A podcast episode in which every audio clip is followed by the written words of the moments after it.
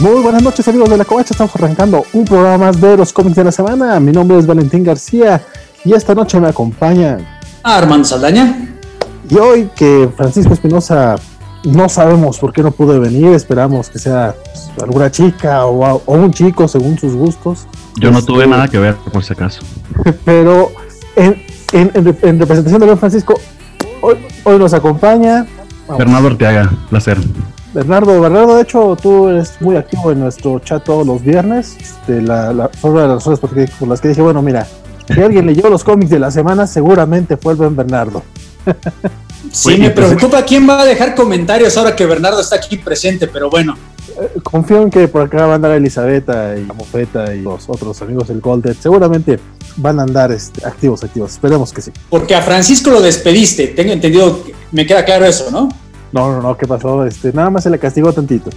Pidió mucho dinero y ya no está con nosotros. No se puede esperar el bono navideño, no sé por qué. Pero bueno. Este. Lo que les puedo decir es que yo no tuve nada que ver al respecto. No fue sabotaje ni nada por el estilo. De hecho, esto es bastante inesperado, pero me siento muy honrado y muy agradecido por esto. ¿Estás de acuerdo que eso es lo que diría un saboteador? Exactamente. Pero bueno, comencemos, Valentín.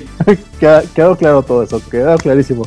Perfecto. Este, pues vamos a arrancar, yo digo, con, con DC Comics. Esta, esta semana creo que solo falleció Mars Champion, este, que es la modelo de, de Black Nieves, entonces no vamos a dedicarle tiempo de los moritos de la semana, vamos directo a DC. Este, ¿con qué, Empecemos con, DC. qué bueno que empezamos con DC, porque yo de hecho leí mucho de Marvel y de DC leí poco, la verdad. Eh, espero que Bernardo compense esta falta, pero yo de DC encontré poco, encontré poco que valía la pena. Empezamos, ¿qué les parece con el nuevo de Batman White Knight Presents Harley Quinn? Me late, me late.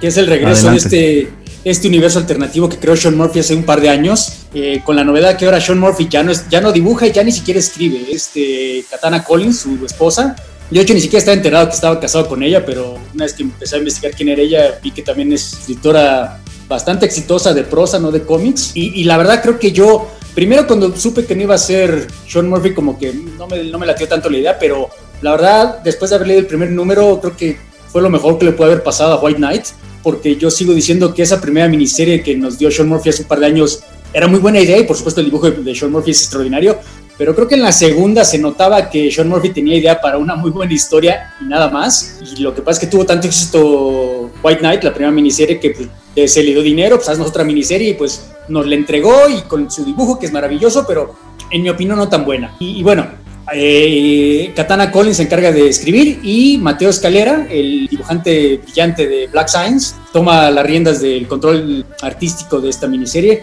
No sé, a mí me gustó, el primer, es, obviamente el primer número apenas, digamos, no me sorprende que ahora sea la, la estrella Harley Quinn. Primero porque Harley Quinn es un personaje que DC no lo quiere meter hasta en la sopa, ya lo sabemos por varias razones. Y segundo porque de hecho si leyeron la miniserie anterior como que Harley Quinn ya, ya tomaba un papel estelar Recordarán la gente que leyó la serie anterior, Batman, bueno, Bruce Wayne está en la cárcel, eh, el Joker está muerto, entonces obviamente ya nada más quedaba Harley Quinn para estelarizar la serie, ¿no?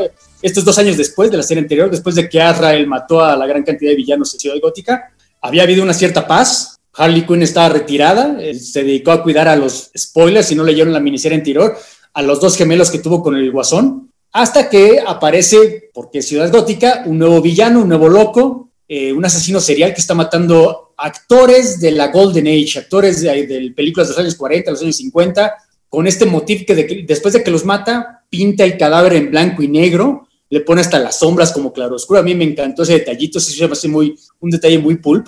Y por supuesto, Baduk, uno de los pocos héroes que quedan de la Batifamilia. Oye, Harley Quinn, tú eres esta genio, porque ya ves que ahora Harley Quinn es una genia psicóloga. Necesitamos tu ayuda para que nos eches tu, eh, Tú conoces de criminales y de tu talento forénsico, échanos la mano. Al principio ya no quiere porque tiene sus hijos y no quiere volver a ese mundo donde puede caer a la locura, pero vaya, va visita a Bruce Wayne que está en Blackgate y la convence y obviamente, como ya sabemos que iba a pasar, va a la escena del crimen, investiga, le demuestra a los policías tontos de Ciudad Gótica que parecen sacados de la serie de Adam West, miren, miren, este tacón no lo habían visto y es de una mujer y es su copycat killer del Joker, y acaba el número, ya para hacerle rápido, con ella con su uniforme de Harley Quinn, porque este eso me gusta que en este universo maneja la versión de Harley Quinn de, Paul Dini y Bruce Timm, no tanto la, Harley Quinn que ha salido últimamente en películas. Y, y, básicamente, no, pues yo, yo trabajo sola y me voy a encargar de este caso. Y acaba, ¿no? Entonces, no va a ser una miniserie tan larga como las anteriores, creo que van a ser solo seis numeritos o cinco, no recuerdo, va a ser más breve, pero el primer número que es Mostly Setup, me gustó, me gustó el cambio de dibujante, me gustó el cambio de escritora, porque, vaya, recordarán que en el último especial, ya ni la miniserie, sino el, el que salió hace poco de Mr. Freeze, era Klaus Jansson el dibujante, pero Sean Murphy todavía escribía y aquí. Creo honestamente, no por hablar mal de Sean Murphy, que se beneficia que sea su esposa la que tome el guion. Yo este cómic, con su pequeño cabete, que apenas es el primer número, lo recomiendo mucho. No sé si ustedes le pueden echar el ojo. Fíjate que sí, este, yo ya tengo unos mesecillos que me tuve que releer este, el White Night, el Course of the White Night, sea, hicimos unos programas para Nautas que todavía no salen, entonces los, los traigo como muy fresco todo el tema. Este, y me agradó, me agradó esta continuación. Este, sí tuvo unos pequeños problemas, sobre todo cuando va Harley a visitar a Bruce al, al, a la prisión, porque de repente todo, todo, el, todo lo que le está diciendo Bruce Wayne a Harley de que, oh, es que tú sí puedes y tú eres bien fregona y todo eso, de repente sí lo sentí como mucho, eh, no sé cómo decirlo, como, ah, sí, o sea, como es personaje femenino, la están ensalzando demasiado. Y después hice mi, mi clásica así de, bueno, y si fuera un personaje masculino, no me molestaría tanto, entonces ya es cuando uno empieza a, cuestionarse sus propios problemas y prejuicios, entonces ya después hice mis pases con ese pequeño problema que le había visto.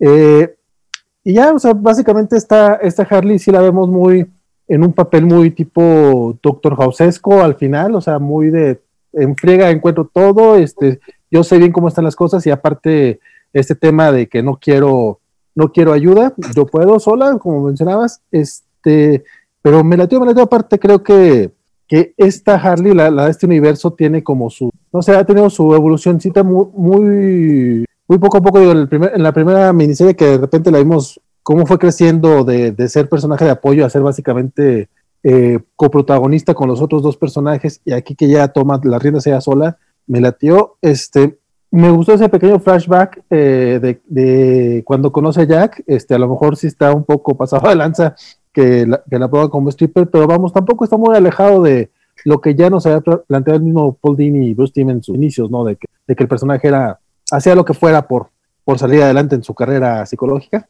bueno, en sus estudios, pues. No sé, me gustó. El, dibujo de escalera, creo que eh, sí lo sentí muy, como queriendo imitar un poco a Sean Gordon Murphy sea, como que sí cambia un poco su estilo, yo creo que también para que el, cambio sea más sutil, pero me lateó bastante. Eh, como tú dices, a lo mejor hasta se benefician, se, benefician de ello. Eh, este, este equipo creativo fue el mismo que hizo un una pequeña historia corta en el Batman Black, White and Red, de Harley Quinn Black, White, Red. Este, básicamente era Harley escribiéndole una carta a Bruce, ya no se la mandaba, entonces ya nos daban un pequeño vistazo de, del tipo de relación que va a tener Harley con Bruce en esta miniserie, así que pues, está padre, yo sí le, quiero, quiero darle seguimiento porque creo que va a estar buena, aparte, como dije, yo creo que es de las itinaciones de Harley Quinn actuales que por lo menos eh, me, agradan más y sí creo que están escritas pensando en, los lectores más, más rucos que, que, conocen a la, Harley Quinn original, no es tanto la Harley de, Amanda Conner, de Jimmy Palmiori, y yo siempre agradezco. Don Bernardo, ¿tuviste chance de leer este? Eh, ese en particular eh, no, desafortunadamente, de hecho no, no, no, estaba en mi pool, lo, lo noté fue luego cuando Armando compartió pues, su muy larga lista, 800 megas esta semana, ¿no? Eh, creo que rompió, rompió el, el, ancho de banda por, en su zona, imagino. No me descuerda, no me. Tú sigue, sigue. Eh, pero no, esa no tuve la, la, oportunidad de leerla eh, porque básicamente no he seguido eh, la saga de White Knight, pero ciertamente con lo que ustedes están recomendando, pues sí la, sí la noto para hacer catch Este, el, el, otro que yo, que yo le eché el ojo fue el de el one shot de Dark Knight de Metal, no sé si, también lo... El de Robin King. Ese mero. Sí, sí, sí, de hecho... Qué bueno, que bueno, lástima que no vino Francisco porque nos tenemos burlando sus espías, sus, sus costas, eh, es en efecto otro one shot de death metal y es en efecto otro one shot que de hecho importa mucho, en cierta forma es como que el 4 o 5 porque aquí vemos lo que continúa del anterior.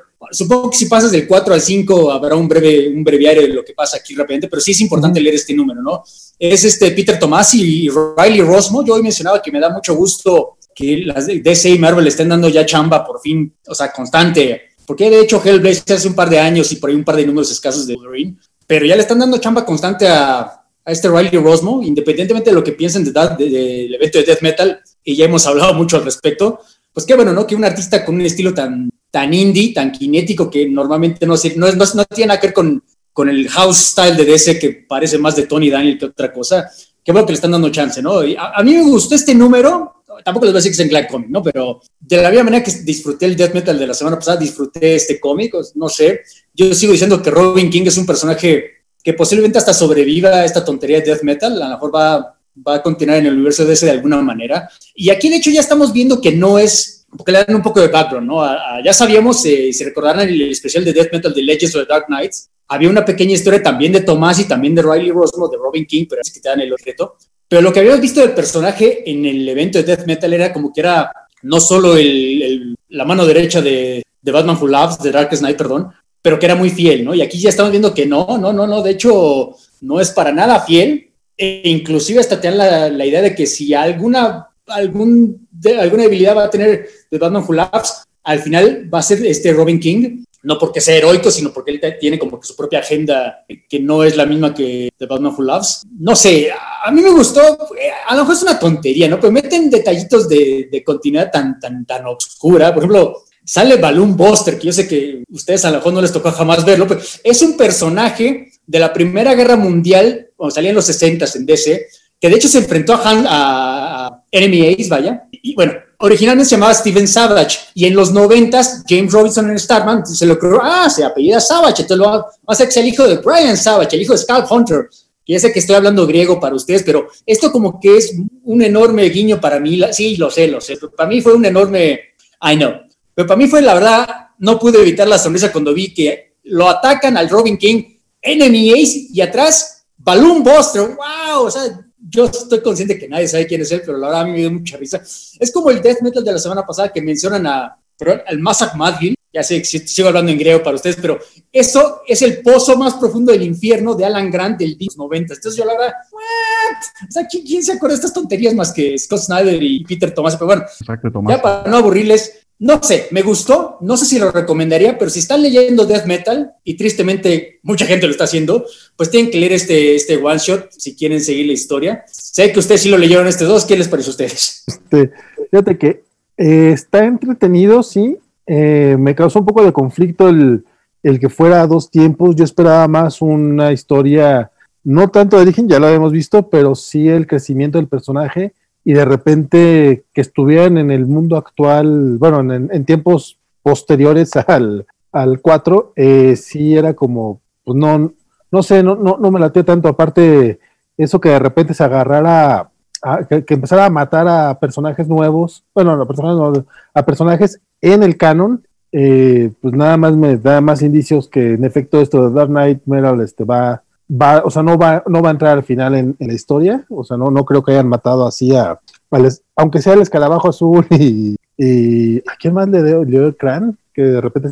No, no, bueno, mata a Animal Man y a Red Tornado, pero en, ¿Qué nos supone que eso es del.? Bueno, es que eso no queda claro si es son los héroes que liberó de, de prisión hasta de Apocalipsis, son los que él estaba matando en su mundo. Porque ya ves que le dice el Batman Who es que esto, este mundo en el que tú estás matando, pues no es un mundo importante, es un mundo casi, casi para diversión, hay un mundo real donde sí puedes matar a verdaderos villanos, ah, bueno, a verdaderos héroes. Esa parte no me quedó muy clara, no sé cómo lo vio Bernardo, pero no estoy seguro que nos den a entender que nuestro Animal Man esté muerto y que Red Tornado esté muerto y que Blue Beetle esté muerto. Eso a mí me sorprendería porque me queda claro que no son de lista A, ¿no? Pero de se los matara a los nuestros, a los oficiales, de, esa manera casual. De hecho, eh, a mí lo que me pareció fue que, por ejemplo, Hawkman y todos esos que estaba matando en su mundo, sí eran los de, los de su mundo. Pero estos acá eh, intentaba, intentaba atacar a la Trinidad y de repente le llegan estos. Entonces yo siento que mm. sí eran los de verdad. Bueno, mm. de verdad. Y por eso es lo que yo digo, ya definitivamente esto sí, no creo que los maten tan casual como tú dices. Y entonces también yo por eso digo, ok, sí, va a haber un reboot. Digo, dejando de lado el Future State que sale en enero, este, sí, yo creo que Dark Knights Dead Metal definitivamente al final no va con, no sé Bernardo cómo lo vi. De, de hecho, eh, a mí en particular, muchas de las referencias me volaron. No, no, no soy tan conocedor del deep lore de DC como, ustedes. Eh, aquí sí, de nuevo, creo que se sigue arrepintiendo de haber despedido a Francisco eh, Valentín. A lo, a bueno, mejor una semana para que venga, no sé. Sí, aún estoy de prueba, lo sé. Em, eh, sí, muchas de las referencias, y, de hecho sí me dejó un tanto confundido todo ese tema de, si realmente efectivamente estaba limpiando la casa. Pensé por un momento, bueno, debe ser que eso es precisamente lo que están haciendo. Eh, más como ustedes comentan, y de hecho ahorita estoy haciendo la conexión, probablemente era una realidad alterna.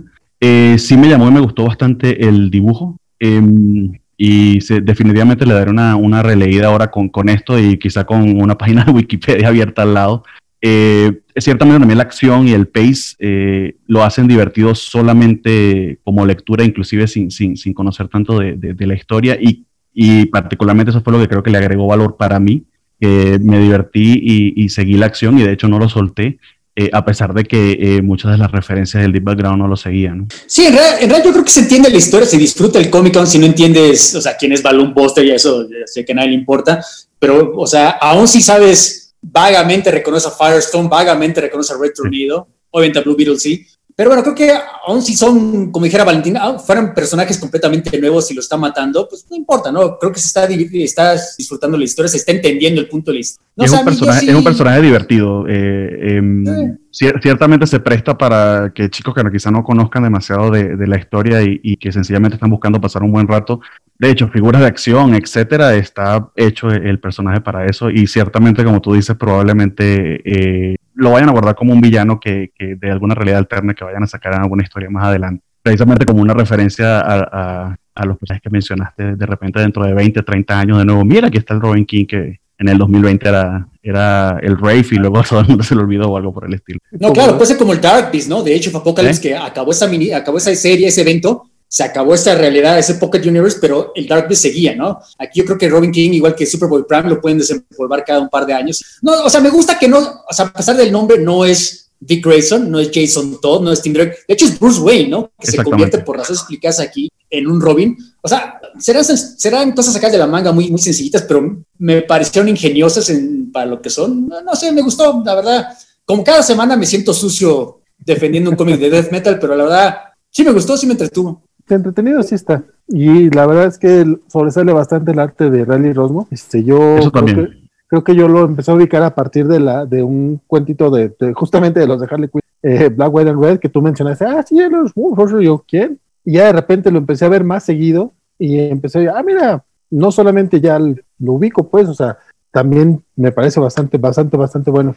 Y le queda el año pasado hizo una miniserie de Martian Manhunter, no se la pudieron ver. No está nada mal, ¿eh? O sea, aparte el dibujo de Riley Rosmo, está, está bien la historia, la verdad. Si, la pueden encontrar, se la recomiendo. Debe estar en Comixology, Bernardo, que, estás muy activo en Comixology. Con gusto, lo, lo, checaré. De hecho, estoy viendo, repasando acá las páginas y, hay un efecto del color que estoy viendo. El color fue por Iván Plasencia. Eh, no sé si sea mexicano eh, no, lo, no lo reconozco, pero eh, hay unos efectos como de pixelado, como de cómic antiguo. Los, los, colores están diferenciados por puntos que, que, que, le, que hace que resalte mucho el dibujo en la página. las escenas de acción se ven brutales, los brillos en las explosiones son geniales. Creo que de, de hecho eso fue lo que más me llamó la atención y lo, que se me hizo tan entretenido de leerlo. el trabajo de color y de, arte se fusiona muy, muy bien. El estilo muy peculiar de, los lápices y, los colores ciertamente son bien, son bastante únicos. No, sí, sí, los colores ayudan muchísimo al dibujo de Riley Rosman, ¿no? porque siendo honestos, eh, es quizá un poco demasiado caótico, eso ayuda a que se mueva tanto la acción, y lo hace, las figuras son un poco como de plástico, medio elásticas, entonces los colores ayudan a diferenciar mucho lo que nos quiere comunicar. La verdad, a mí también me gustó el trabajo del colorista, creo que lo mencionas, porque también sí ayuda mucho a Riley Rosman. Sí. Pero bueno, Pava. Yo de DC ya fue todo lo que leí. Yo también. ¿En serio? Yo Pues yo sí leí una más y la puedo comentar. Qué bueno. Por supuesto. Eh, Tomé notas porque, bueno, no tengo la, capacidad de improvisación de, del apreciado Paco, pero aquí tengo algo para, para comentarles. Soy el Batman 101. Eh, suena mal eso de 101, 101, vamos a decirle. Este, eh, que básicamente es la, continuación de, del Joker War y que básicamente, según escuché en alguna entrevista a Don Tynion, este, era pues su oportunidad de, crear una historia mucho más larga porque él tenía entendido que de hecho terminaba la historia de Joker World, llegaba al número 100 y se iba a ir de la serie. Y DC le está diciendo que continúe porque las ventas aparentemente fueron, bueno, aparentemente no, según los últimos números fueron bastante, bastante eh, básicamente justo luego de que, de que termina eh, todo, el, todo el tema de Joker War y el epílogo que había en Batman 100, eh, Batman eh, básicamente en una conversación con, con Selina, con su esposa eh, Gatúbela Selina, y, admite que en cierta medida pues el guasón Joker tenía razón, que ese ciclo en el que él vive de básicamente acudir a la batiseñal, hablar con, eh, con el comisionado Gordon, investigar, conseguir a, este villano que está causando caos en Ciudad Gótica y repetir y repetir y repetir, ese ciclo sencillamente era inútil y, en ese sentido, pues Joker tenía razón, que, eh, bueno, por supuesto que Joker lo enfoca desde el punto de vista de, causar, de solamente causar caos. Luego eh, va a visitar a Lucius Fox y ahí nos enteramos, bueno, me entero yo al menos, que la fortuna de Bruce Wayne pasó a manos de Lucius Fox por completo. Eh, imagino que porque es el CEO de, de Wayne Enterprise. Eh, y que la junta de Wayne Enterprise está peleando que precisamente el gobierno de, de este Estados Unidos ficticio pues acusa a Bruce Wayne de, de, haber sido el que causó el Joker War por haber sido tan descuidado que, y permitir que, el Joker se apoderara de su fortuna. Eh, entendíamos también que la manera en que Bruce Wayne manejaba esa fortuna era básicamente para eh, poder uh, desviar fondos y tener su, su dinerito guardado para, para todas sus bati, batiartilugios. Eh, hablan de la posibilidad de que, de que Bruce le, le podría devolver ese, perdón, de que Fo Fox le podría devolver ese dinero a Bruce Wayne eh, pero que evidentemente la, la, la Junta lo, lo, pelearía. Eh, finalmente, lo, al acuerdo que llegan es que eh, Bruce Wayne va a poder seguir operando como Batman, pero ahora es un Batman con bajo presupuesto, de manera mucho más contenida, de manera mucho más austera, lo llaman Batman Low Five, porque sencillamente no van a ser las grandes cantidades de dinero las que van a poder mover para que él tenga hasta un batisatélite que prediga, pre, eh, que prediga cualquier golpe que le vayan a dar o cualquier cosa loca por este y otra de las cosas que también dicen es que Wayne Enterprise va a comprar Foxconn entero que existía esa compañía supongo la compañía de, de Lucius eh, y que él va a traer a sus hijos a trabajar con él eh, y por un breve instante vemos a los hijos de Lucius Fox eh, eh, ten, tengo entendido que de hecho hay una historia cocinándose que no sé si alguna vez existió esa posibilidad en alguna tierra alterna o algo por el estilo de que eh, uno de los hijos de Lucius Fox pues heredara el manto de Batman. Imagino que por allí también van, van posibilidades. Eh, finalmente, después de llegar a ese acuerdo, eh, Bruce Wayne se continúa su conversación con Selina eh, y básicamente le dice que como ahora va a ser un Batman con bajo presupuesto, pues ya no puede vivir en la mansión y de hecho ya no quiere vivir más allí en la mansión eh, Wayne porque sin Alfred eh, siente que no tiene mucho sentido porque era su hogar con él. Eh, y ah, otra de las cosas que comentan es que los que participaron en la Joker One sencillamente se escondieron, se quitaron la máscara y se están haciendo pasar por ciudadanos normales y no por los que hicieron este, este desastre junto con el Joker. Y de hecho Punchline, que sí fue apresada, se está vendiendo en los medios como una víctima del Joker hablan de una campaña, eh, me, me, dio risa el nombre, le dieron la campaña, se llama Free Punchline, como la de Free Britney. eh, eso fue, bueno, al menos a mí me causó gracia. Este, y de hecho también comentan que Clown Hunter, este, este personaje, otro del personaje que creó Tinion, básicamente fueron Punchline y Clown Hunter, está cazando y eliminando a estos eh, que participaron en Joker War y, y, se quieren hacer los que no lo hicieron, tipo, no sé, generales nazis escondidos en Argentina después de la Segunda Guerra Mundial. Eh, me imagino que eso debe estar pasando en Detective Comics. De verdad no estoy siguiendo Detective Comics, no sabría decirlo, pero eh, hace como hints de esas historias paralelas. Eh, básicamente el número concluye con que Bruce le dice a Selena que necesita reventarse, comenzar de nuevo y que efectivamente no puede hacerlo con ella a su lado porque aparentemente en esta realidad todo el mundo sabe que Selina es Catwoman y que eh, eventualmente parte de los fondos que habían desviado, parte del plan para robarle el dinero a Bruce Wayne, ella también había participado en eso.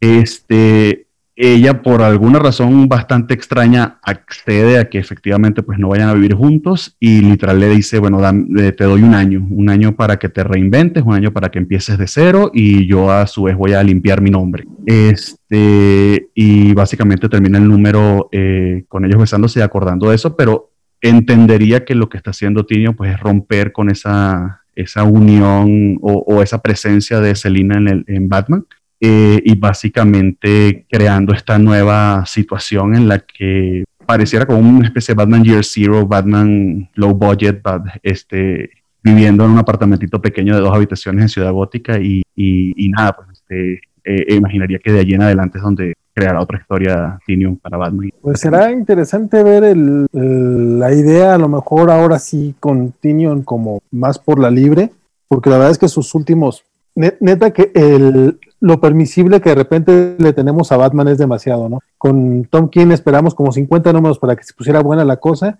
Con Tinion estamos esperando, ya, ya tiene 16 números y mira, ahora sí ya va a empezar el cotorreo.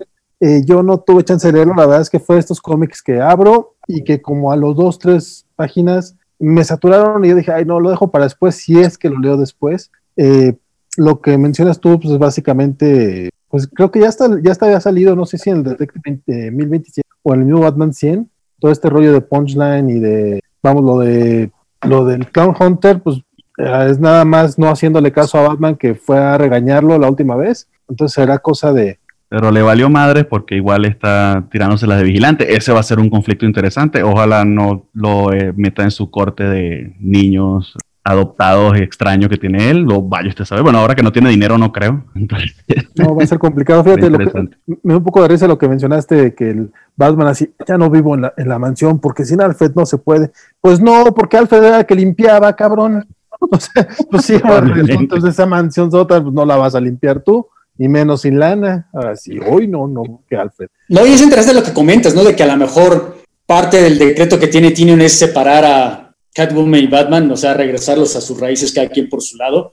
Lo menciono porque ya viene esta, bueno, en teoría ya viene la serie de, Tom King, sí. pero como ahorita la editorial de ese es un caos, cada quien está haciendo lo que se le da la gana, a lo mejor en, la serie de Tom King no es de necesariamente separarlos, sino mantener todavía esta relación que él creó, bueno, que él mantuvo en, su serie, pero de ese ya, digamos que ya se movió, ya, pero como esto de la pandemia, todos están... Pues, a lo mejor esto tendría que ya ver, la serie de, Tom King ya tendría que haber salido y ahora iba a ser un caos continuidad, pero bueno, habrá que ver, ¿no? Yo, yo, yo, yo, tampoco ya no estoy leyendo a Tinion en Batman, ya estoy leyendo ni Batman ni Detective, inclusive la serie de Tom King, la verdad me voy a esperar antes de, comprarla, pero no, no, es de esos raros, no es la primera vez, pero sí es de esos raros periodos en las que no estoy interesado en los cómics de Batman. Batman debería descansar. Eh, de hecho, ahora que lo comentas, conecto dos cosas. Probablemente esa referencia a un Batman low budget sea el DC low budget que ahora tienen. ATT les cortó bastante dinero se acabaron los contratos exclusivos millonarios. Eh, literal va a ser eh, eh, exactamente lo que vende y muy, muy, muy streamline. De hecho, me sorprendió lo de, no recuerdo el nombre de la, del evento que van a tener el año que viene, que pareciera que es algo bastante contenido en un universo alterno, Future, Future State. Mm. State. De hecho, eso me sorprendió un poco, más si parecieron una movida para acelerar ventas, etcétera, ya lo que tenían cocinados de hace tiempo. Quizá una reversión del, del 5G de Didio, etcétera. Más ciertamente, de, hecho, ahora conecto los puntos y quién sabe si es una, una, una referencia velada de, de Tinio. Bueno, ahora Batman Low Budget, DC Low Budget. Sí, porque este evento de Future que viene, supuestamente son varias historias que se habían hecho para lo que lo tenía planeado Didio del 5G, que ya no se va a hacer, entonces lo están pasando a un universo alterno.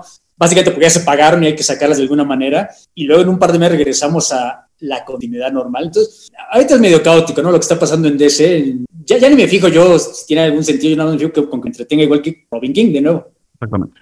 ¿Alguien más leyó otro de DC? Eh, no, no, no, pero sí quiero, este, estamos hablando de DC en la África. Perdón, es que ya sabes que no soy multitask.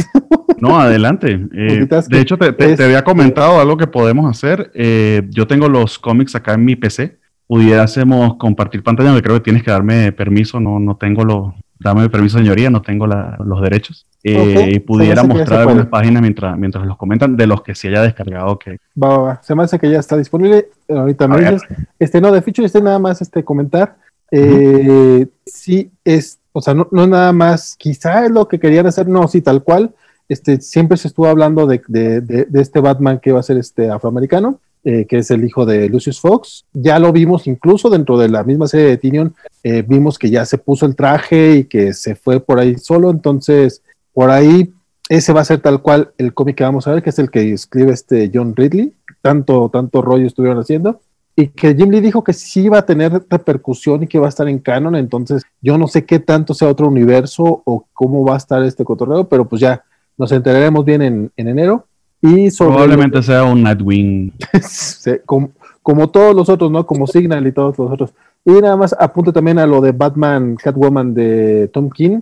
No sé, a lo mejor terminan haciéndolo tipo What If, de qué hubiera pasado si Tom King siguiera en el título, porque eh, yo no es que estuviera vendiendo mal en comparación a otros cómics, estaba vendiendo mal para ser Batman. Entonces a lo mejor DC va a aprovechar eso. Eh, ese cómic debió haber salido en enero y se retrasó todo un año. O sea, yo creo que también eh, eh, derivado de todos los problemas con, con Dan Dirio y los cambios internos que hubo, entonces como que la retrasaron.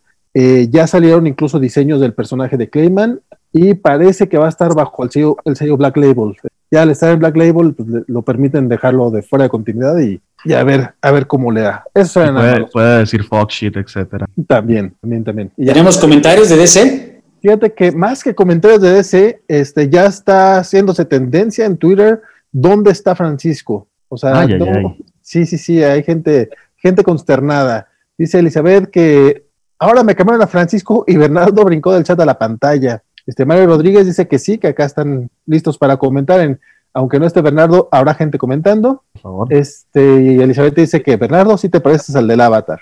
Eh, Avatar, que por cierto hizo nuestro amigo Raúl Hernández Guaco, ¿no? Yo. Pues sí, le, eso que le mandé, eh, la, la, mejor foto que tenía, él me hizo, me hizo ver mucho mejor me bajo unos cuantos kilos y entonces sí me veo, sí, sí me veo bastante bien, se lo agradezco. Mi avatar también lo hizo él y lo agradezco bastante. Dice Javier, saludos cobachos y público que los acompaña. Ahora sí llegué tiempo para verlos. Este Alberto Guerra, ese Francisco se ve muy diferente. ¿Qué pasó? ¿Me están engañando? Humberto Menéndez dice, buenas noches, cobachos. ¿Dónde quedó Francisco? Ando con, ando con mal sabor de boca, anda, aún, anda aún con mal sabor de boca por el Batman 101. Y ese dibujo que, que parece el número 100 al 101 Bruce, envejeció 20 años. Luego cambio de Jiménez a March. No, bueno, es que también Jorge Jiménez es otro rollo. Dice Carlos Rambert y Francisco, ¿ya lo corrieron? Gaider pregunta, ¿Francisco abandonó el programa otra vez? No, no, no, así te digo. Hashtag, ¿dónde está Paquito? Antonio por lo pronto ya le dio like. Este, no está Francisco, pero por favor, en, en honor a Francisco y para que regrese este muchacho la próxima semana, denle like a este. A este Muchos likes. Mientras estamos en los comentarios. Todos saben, exactamente, exactamente, exactamente, Bernardo.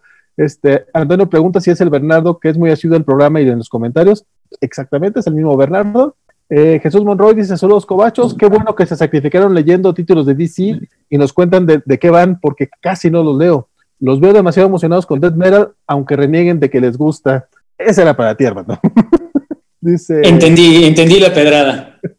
Este, dice Elizabeth, yo no quise leer nada de Red Metal, pero hablan tanto de eso que le echó un ojo al Robin y viéndolo como poco serio, me entretuvo. Y coincido con lo que dice Humberto, eh, bueno, del dibujo del Batman 101.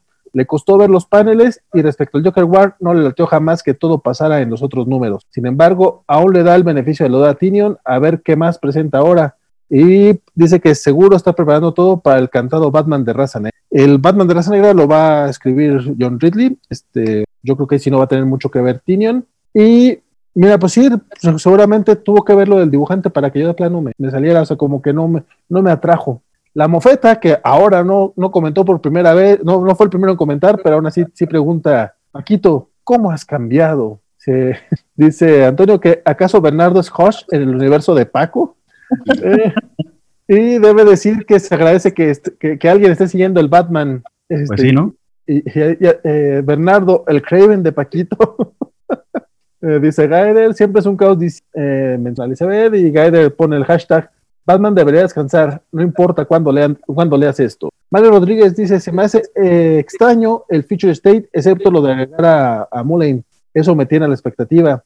Y dice, qué agradable sorpresa que el jovenazo Bernardo esté en pantalla, dice Javier Alfredo. Y pregunta, el señor Paco debe de estar de gira, ¿no? Este, no sabemos qué fue lo que pasó con Francisco seguramente eh, tendremos negociaciones muy, muy intensas esta semana para, para que pueda regresar, pero si no, mira, Bernardo sale acá. Muchas gracias, Bernardo. De hecho, tenemos que agradecerte que hace el favor de estar acá con nosotros. Dice Antonio que si alguien leyó el Spider-Woman, eh, ese me tocaba a mí y no lo leí esta semana. Perdóname mucho, Antonio. Este, no sé si alguien más leyó el Spider-Woman. Apenas vamos a Marvel, apenas vamos a Marvel. mi lista y no. Ok. Ok, porque también, de hecho, están impacientes con Marvel, porque Mr. Max pregunta si leímos el Daredevil, que es que deberíamos, es bueno, deberían leerlo en Amazon, andan barato, en Amazon andan barato los TPBs, y de hecho sí, pero ese Daredevil eh, merece su deluxe, compadre. Ahorita platicamos de Daredevil porque ese sí era infaltable leerlo. Y Juan Pablo Portilla dice, hola cobachos, se me hace raro que no hablen eh, del tie de Dead Metal que corresponde a Justice League. ¿Se les pasó o no les llamó la atención? Ni me enteré, compadre. Hubo un de ellos que hubo eh, tie de Dead Metal en Justice League. Sorry, no. No me enteré tampoco. Se me pasó. Y pues, ahora sí, vamos a Marvel, Armando, que dices que leíste mucho, mucho de Marvel. Pasemos a Marvel y empecemos, ¿por qué no? Con Daredevil el 23, esta corrida maravillosa que nos ha dado Chief Darsky estos últimos dos años. Regresó Marco Chicheto. Eh, estamos a mitad del arco desde hace tres números, pero por alguna razón el número anterior no estuvo Chicheto, ya, ya regresó y ya dice que se va a quedar lo que queda de este arco. Eh, estamos esperando que ya empiece el juicio de Matt Murdock, bueno, de Daredevil, disculpen. Y, y mientras tanto, como que Daredevil sigue acomodando las cosas en caso de que se vaya, porque él ya sabe que lo más seguro es que va a perder el juicio y va a acabar en la cárcel, ya veremos, ya veremos, pero por el momento está como que intentando arreglar todo en Hell's Kitchen en, esencia. Y al mismo tiempo, algo que me gustó mucho, vemos en cierta forma el regreso, ¿no? El regreso de, exactamente, el tercer capítulo de Truth or Dare.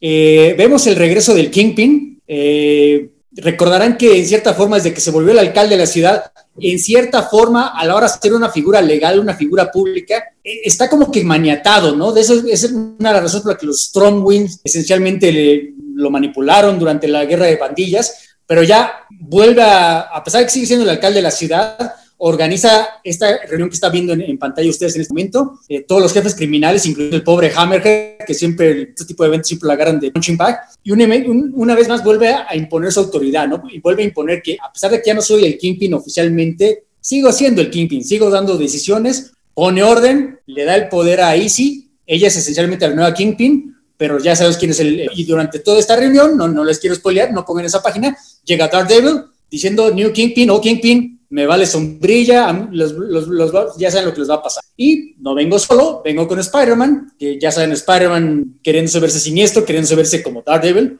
Pues no sé, más que esa escena, lo que me gustó es lo que viene después, que es esta plática que tienen Peter Parker y Matt Moore, bueno, Daredevil y Spider-Man, que si han podido ver la corrida de, de Starsky, ha habido cierta tensión entre ambos personajes por razón de la corrida, no quiero spoilearles, pero digamos que no están en un momento muy amistoso ambos personajes, el mismo lado, pues había cierta tensión, ¿no? Y aquí como que de alguna manera se desahoga Spidey, le cuenta algo que pasó, bueno, en, ese one shot de Spider-Man Wolverine que salió cuando ustedes todavía no nacían, pero yo sí lo recuerdo, cuando en efecto Peter Parker mata a alguien accidentalmente. Y no, o sea, yo quise, yo quise entregarme, ¿no? O sea, nadie se dio cuenta que era yo, pero yo quise entregarme y ahora que te estoy haciendo esencialmente lo mismo, mataste a alguien, te estás entre... No, pues me siento yo mal y bueno, ya, ya no nos muestran la conversación, pero sí nos dicen, platicamos toda la noche hasta que amanece, nos contamos cosas que ya saben, únicamente amigos entrañables de muchísimos años que han pasado mil cosas juntos, comparten. Se ve un momento muy bonito, o sea, se nota que Starsky no solo entiende bien a los personajes, sino que sí siente cariño por ambos. Me gustó mucho esa escena. Y regresando al plot principal, aparece el último miembro del Dream Team legal que va a defender a Matt Murdock y por supuesto es Mike Murdock, que si leyeron el anual de, de, Daredevil que salió hace un par de meses de, Starsky, Mike Murdock es el, el hermano gemelo de, comillas de, Matt Murdock, que no existe, es una, estupidez que se inventaron Stan Lee con en los 60 pero que Charles Soule revivió eh, en su correo hace un par de años y Starsky de alguna manera lo, regresó a la intimidad. Y recordarán que como Heather, la exnovia de Matt, no recuerda que Matt Murdock es Daredevil por lo que pasó en la corrida anterior con Soul, de Charles Soule, perdón, pues no, pues le pregunta a Fogg, no, pues si vamos a defender a Daredevil, pues necesitamos a Matt Murdock, ¿no? Necesitamos al mero mero del, equipo. Y, lo, y lo, consigue, pero obviamente no consigue a Matt Murdock, por razones obvias, consigue a Mike Murdock, ¿no? Entonces, la verdad, a mí me parece un, perfecto batidillo de comedia de los años 30 de comedia. Esto se va a poner muy bueno. Y así ya quiero pensar que ya el juicio empieza el próximo número, porque sí, ya llevamos que empiece. Ya me está preocupando, nos están levantando tanto el juicio que a ver si no es un anticlímax pero hasta ahora 23 números de Sharky anual, 24 esencialmente, y 24 números que me han gustado, ¿no? Como dice Bernardo y los fans, compren los trade paperbacks, están disponibles. Yo igual que, que al Valentín me voy a esperar que salga uno choncho hardcover que va a valer, va a costar más, pero va a valer muchísimo la pena, la verdad. O métase a Comixology y baje los números para ponerse al corriente. La verdad, les va a gustar muchísimo. Sí, fíjate que de hecho, de hecho acá Humberto, Humberto Meléndez nos preguntaba que si que si ahorita está muy bueno el cómic de Daredevil, porque la, última vez que él siguió el título mes con mes fue con Brew Baker, y la verdad es que eh, yo no, no solamente creo que vale la pena seguirlo mes con mes, este, eh, y sí, sí vale la pena también estar, este, apoyando este cómic, está brutal. A mí, bueno, ya Armando se aventó básicamente el, plot de la, de la, historia, pero no mencionó tanto el arte de, de, de este Marco Chicheto. Qué brutal está el trabajo de este cuate Eh, ya ahorita Bernardo nos hizo favor de mostrarnos algunas de las páginas. Esta escena donde está Kimpin con toda la, con toda la, gente que está este, eh, tratando de, retomar el control de, del crimen, o más bien de organizar al crimen organizado, como, como buen Kimpin debe hacerlo. Eh, ese momento en el, que se ve Spider-Man atrás en, la oscuridad, tratando de ser este, intimidante, yo, la neta, la neta, ya quiero ver a Checheto en un título del Hombre Araña. Eh, creo que lo mencionaba la semana pasada con, con el Hombre Araña de Patrick Gleason, que no se siente un, un Spider-Man todavía, el Spider-Man de Patrick Gleason.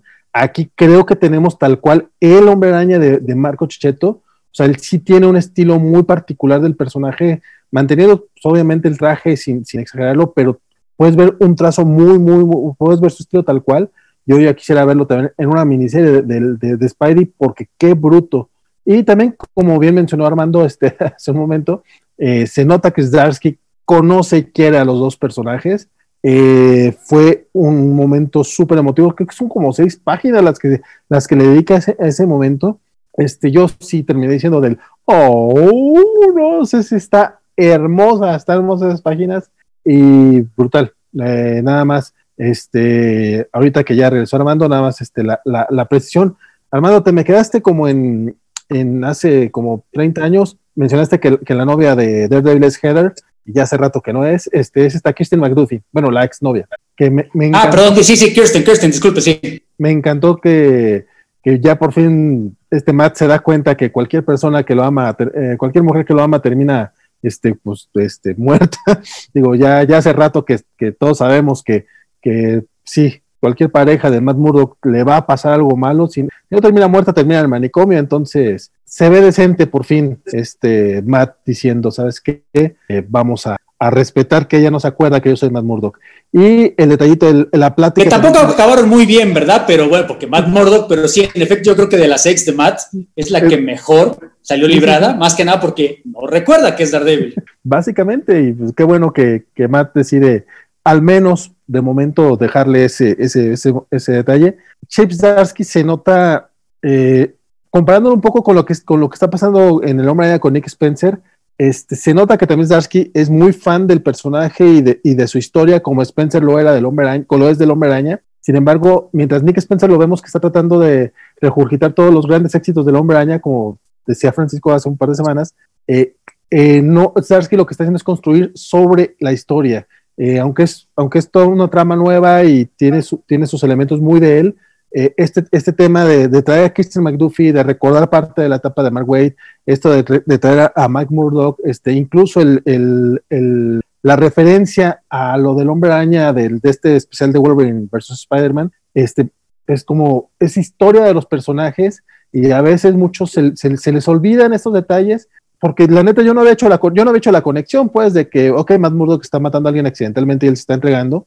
Jamás pensé cómo se pudo haber sentido Peter Parker al ver esa acción. O sea vamos es algo que pasó en los 80 a inicios de los 90 o sea, de los 80 sí sí sí principio.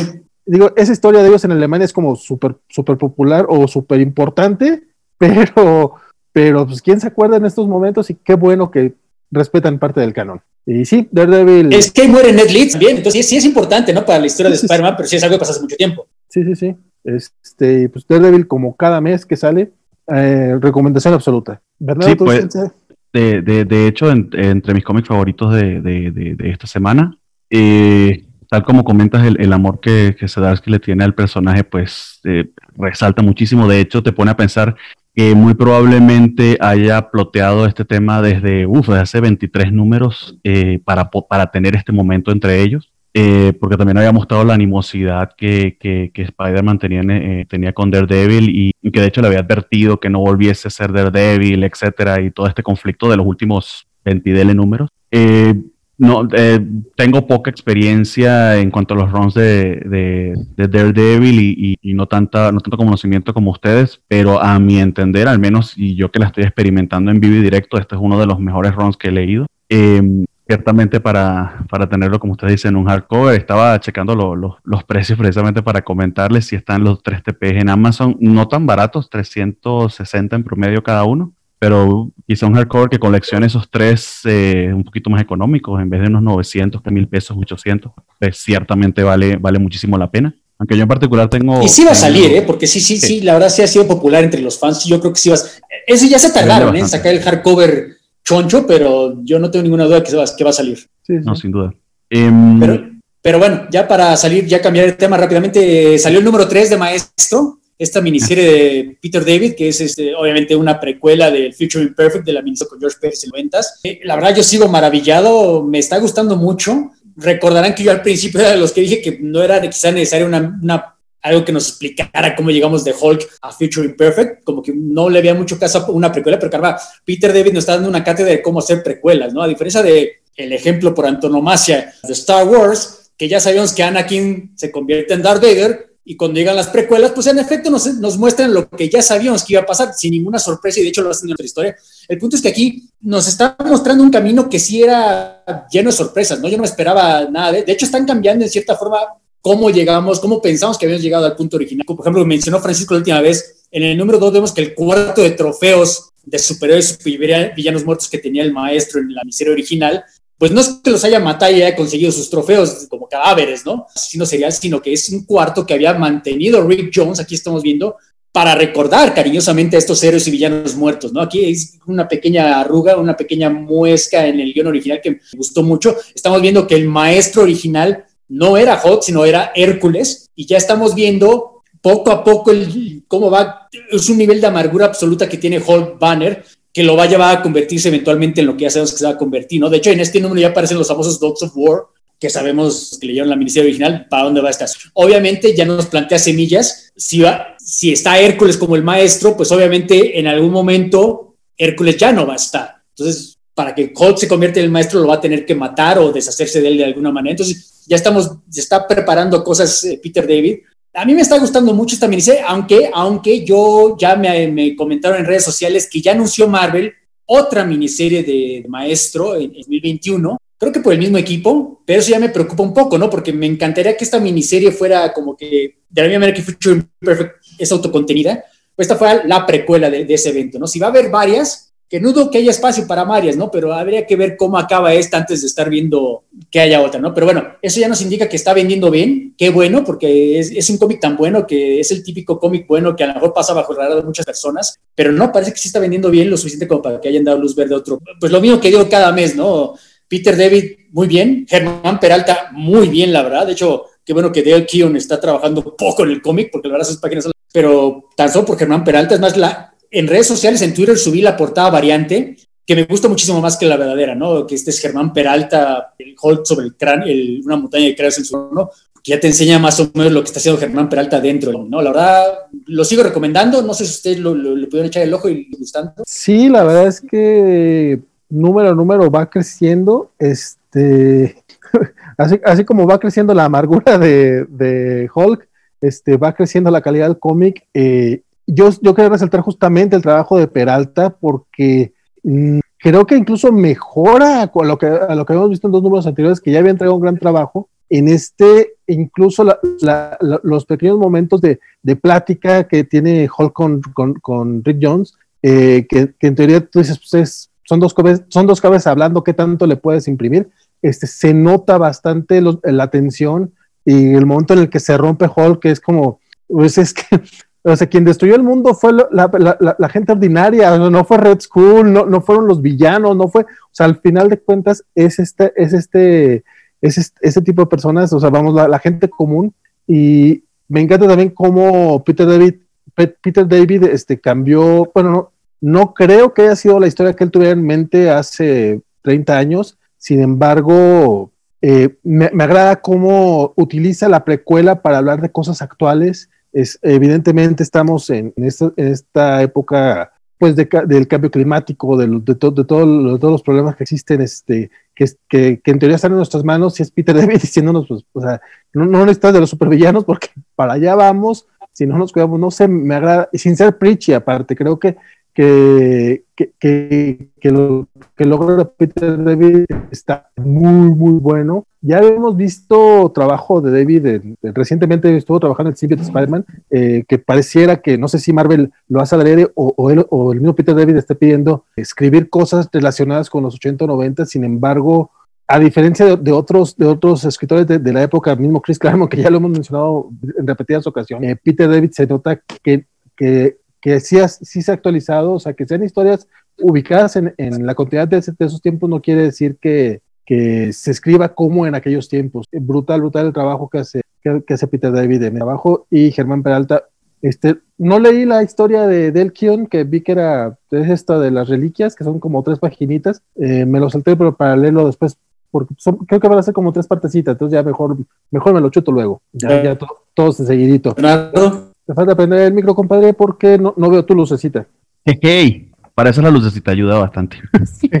Me ha pasado en otras juntas también que no te doy gas, pero esa es la bendita luz. Em, no, no tuve oportunidad de, leerlo porque tendría que hacer eh, catch up. Yo les había comentado que estaba leyendo el run de Peter David en, Marvel Unlimited eh, y de hecho me pasé Future Imperfect como por 100 números y ni cuenta me di. Eh, lo tengo en mi biblioteca para, para hacerlo y, y poder leerlo eh, pero ciertamente si algo me queda de lo que están comentando, yo leyendo al Peter David de, los 80, principios de los 90, y que aún mantenga esa frescura, pues es bastante esperanzador. Lo compararía con de, esos creadores legendarios con, Walter Simonson también, que se ha permitido mantenerse actual y, eh, trabajando exactamente en lo que quiere sin, sin perder su brillo, en comparación con otros que eh, Frank Miller, por ejemplo, que se han vuelto algo, una sombra completamente lo que era. No, y puedes leer Future Imperfect sin, sin tener que preocuparte cuándo salió, ¿no? En realidad no tiene nada que ver con el resto de la historia, puedes leer ahorita, en el primero, en el medio, en el último. Si puedes, si quieres, ya, ya échatelo este fin de semana, no hay ningún problema, créeme. Y se lee rápido, son dos numeritos dobles, ¿no? Además, además. Exactamente, no, quería, quería darle el, detalle que tenía. Ciertamente, con un poquito más de antelación, pues me preparo y tendría más cosas leídas. Justamente la semana en que me toca entrar al ring fue cuando menos leí. Eh, pero bueno, se hace lo que se puede. No te apures. Este, ¿qué, ¿qué, otra cosa? Bueno, salió el número 7 de Guardians of the Galaxy, eh, Al Ewing, eh, continuando en cierta forma la historia que hizo en, Empire, pero antes de que se escandalicen, de hecho aquí este es el Al Ewing que conocemos, el Al Ewing que ahora sí ya me queda claro, no lo dejaron hacer su historia en el editorial, o por lo menos él, por intentar hacer lo que le dijo el editorial, pues nos salió un producto bastante tibio. Aquí como que ya sin, tener que preocuparse por el resto de la línea editorial, simplemente cuenta la historia que, por cierto, esa portada de Rafael Albuquerque, maravillosa. De hecho, yo tuve que checar los créditos para ver que era de Albuquerque, porque no parece nada Albuquerque de American Vampire, por ejemplo. Es una portada que me gustó muchísimo. Aunque sí me gustaría mencionar, ya no está Juan Cabal en este título, por lo menos no ha regresado, porque recordan que el número anterior era como que un, un respiro entre arcos pero ya comenzó el siguiente arco y sigue, sigue Juan Cabal. Básicamente regresa Marcio Takara. No sé, no, no, no sé si, si es porque va a regresar hasta el siguiente, siguiente arco o si simplemente ya no está. Si ya no regresa, qué lástima, porque la verdad está haciendo un muy buen trabajo. Los guiones de Al Ewing eran muy buenos para esta, este, esta serie, pero sobre todo complementados con el dibujo de Juan. Y bueno, ya, ya, ya para hablar del número esta semana, eh, básicamente como post-Empire, el Imperio Cruel y el Imperium ya son uno solo, pues obviamente hay que renegociar todos los tratados. Es un nuevo panorama geopolítico, bueno, político en la galaxia, y lo aprovechan para hacer una conferencia de todas las razas interestelares de Marvel. Aparecen no solo los Kree, los Kroll, los Shi'ar, aparecen los Badun, aparecen también ciertas razas, se sacó de la manga yo la última vez que los había visto era en Power Pack, o sea, son series, son razas interestelares que Al Ewing las mete para, para completistas, digamos, y es una conferencia diplomática, donde va Marvel Boy, porque él representa la facción utópica de los Kree, va disfrazado como Adamant, es un chiste tonto que ocurre en todo el cómic. Si ustedes me preguntan quién es Adamant, pues bueno, es que tienen menos de 40 años, no es mi problema, busquen Google. Entonces, el punto es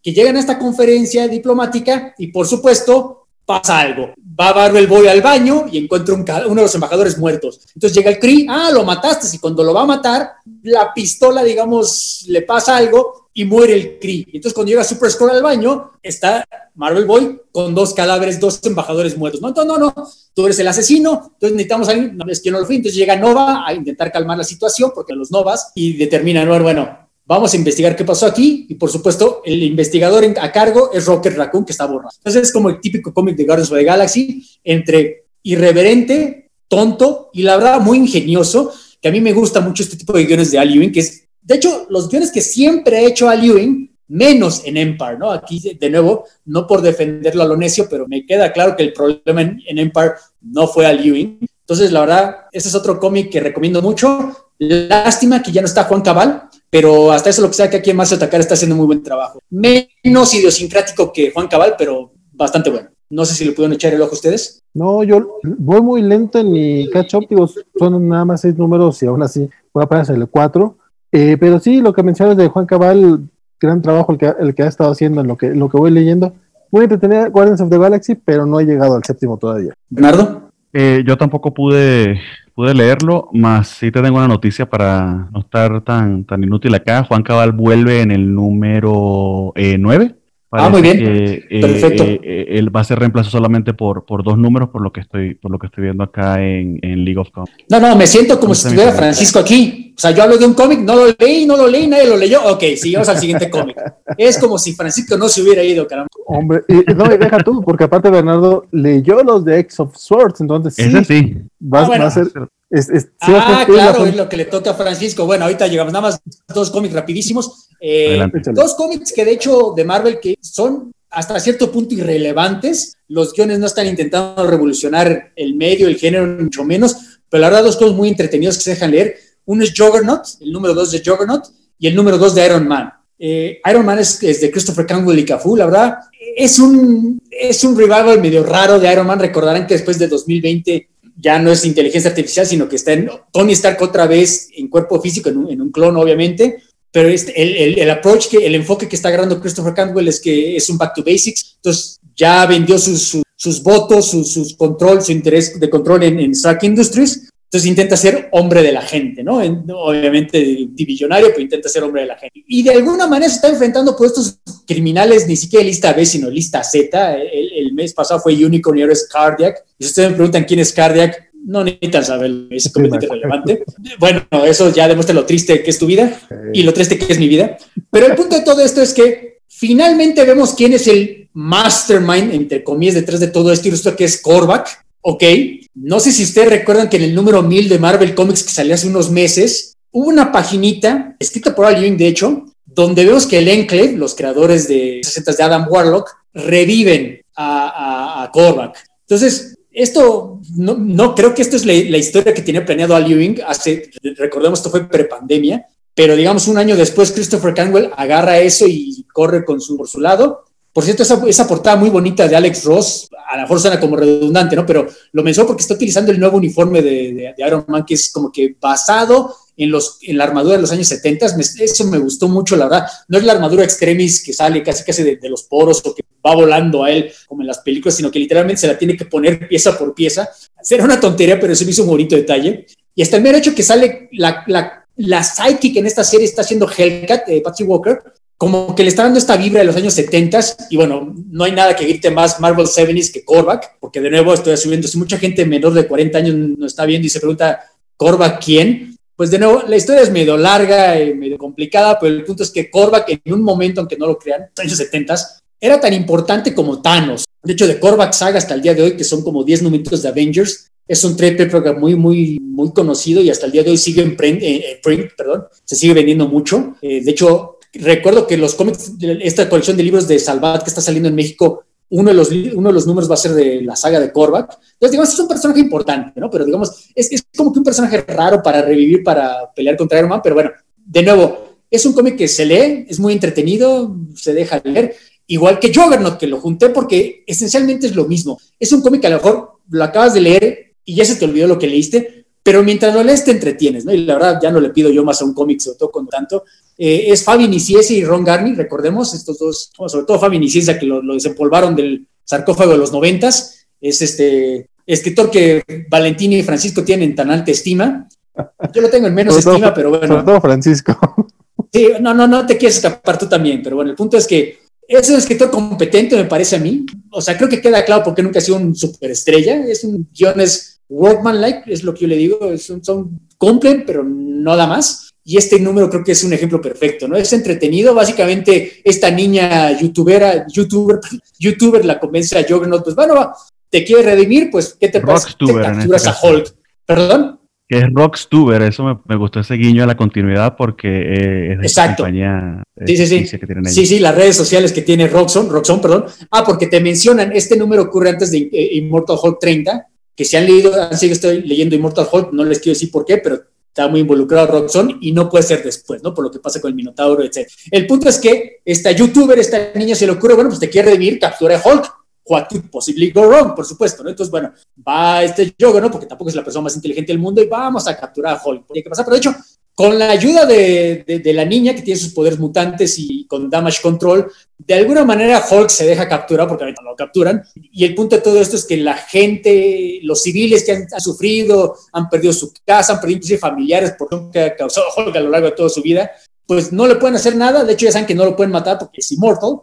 Bueno, pero no vas a escuchar nos vamos a desahogar contigo, nos vas a tener que escuchar. Y Hulk, por supuesto, ah, esto es tan cute que hasta me voy a quedar a escucharlo. Y cuando se aburre, nada, vas a que ya me tengo que ir. Entonces rompe la, la barrera, este filo donde está capturado, y le dice, sí, pero antes de irme, lo mismo que dijeron de mí, pueden decir de este pendejo. Y se refiere a ¿no? porque él es lo mismo. Y Juggernaut dice, pues sí, y es tan listo que lo dice. Además, hay una escena que me gustó mucho, que es un pequeño flashback, que es cuando eh, Kane Marco regresa del limbo y está en el hospital todo, todo madreado y se encuentra con el profesor X ya con su casco y le dice, bueno, viniste a recogerme. Eh, no, no, te quiero, eres mi medio hermano, pero Krakow es para mutantes, o sea, tú no puedes venir. Es un de detalle, ¿no? Porque además no solo nos demuestra este nuevo profesor X no tan user friendly como no tan cutesy, pero además recuerda, exacto, esa escena que están mostrando en pantalla, nos recuerda además que Kane Marco no es un mutante, está como que intrínsecamente ligado a los mutantes, a los hombres X, además es técnicamente el medio hermano del profesor X, pero no es un mutante, ¿no? Mucha gente se olvida de eso, y si alguna vez aparecen las películas oficiales de Marvel, seguramente lo van a poner como mutante, pero no es un mutante, ¿no? Entonces, él no es bienvenido en Krakoa, como que nos reinforzan este, este motivo, este, este asunto de que Kane Marco está tan solo, o sea, ni siquiera su hermano, que es el profesor X, por amor de Dios, para que el profesor X te dice que no te invita a su casa, es que estás jodido. Entonces, me está gustando lo que está haciendo Niciesa, de no, no me está volando la cabeza, pero me está gustando, eh, sobre todo gratis, pero no sé si ustedes pueden leer eh, Iron Man o Juggernaut. Yo, la verdad, de nuevo, sin volarme la cabeza, recomendaría ambos. Eh, yo nada más cancelé el de, el de Iron Man, que el, arte de Cafu, la verdad es que está está muy, muy bueno. Ahorita estoy viendo el de Ron Garney acá en Juggernaut, también está, está genial. Qué bueno que están, eh, que, hay buenos equipos creativos ahorita en los cómics, como mencionas. Por lo menos el de Iron Man está bastante entretenido. Eh, me gustó mucho la, pelea del inicio en el ring de, Iron Man con este personaje que están acá. Eh, no es box, pues, pero está, está padre. pero pues realmente no, no hay mucho que añadir, este, creo yo, al de Iron Man. Nada más es una historia entretenida, pero sí debo de mencionarlo. A mí Dan Slott de Iron Man me perdió muy rápido y aquí por lo menos eh, se me fue el nombre del escritor, pero él sí me, él sí me hizo regresar al segundo número de Iron Man y creo que por lo menos el primer arco seguramente sí, lo voy a estar siguiendo. Y este no fue nada más por, por, falta de tiempo, pero también lo tengo ahí en la lista. Este, el primer número me gustó mucho y este segundo se ve mucho más divertido todavía. Bernardo. Um, Iron Man no, no tuve oportunidad de, leerlo. Eh, está también en, la, en el bomb pile de, de los pendientes, apenas va por el, por el número 2. Eh, por lo que veo es un back to bases y eso ciertamente se agradece con el personaje y es interesante. Eh, aunque también a, a, mí en particular me hubiese gustado quizá una reinvención del personaje. creo que hubo guiños de eso, no sé si justamente en la serie de Dan Slott o antes de, de, de, que finalmente Tony Stark le pasara el manto a, a Riri. Eh, Aquí optan por algo quizá un poco más eh, nostálgico.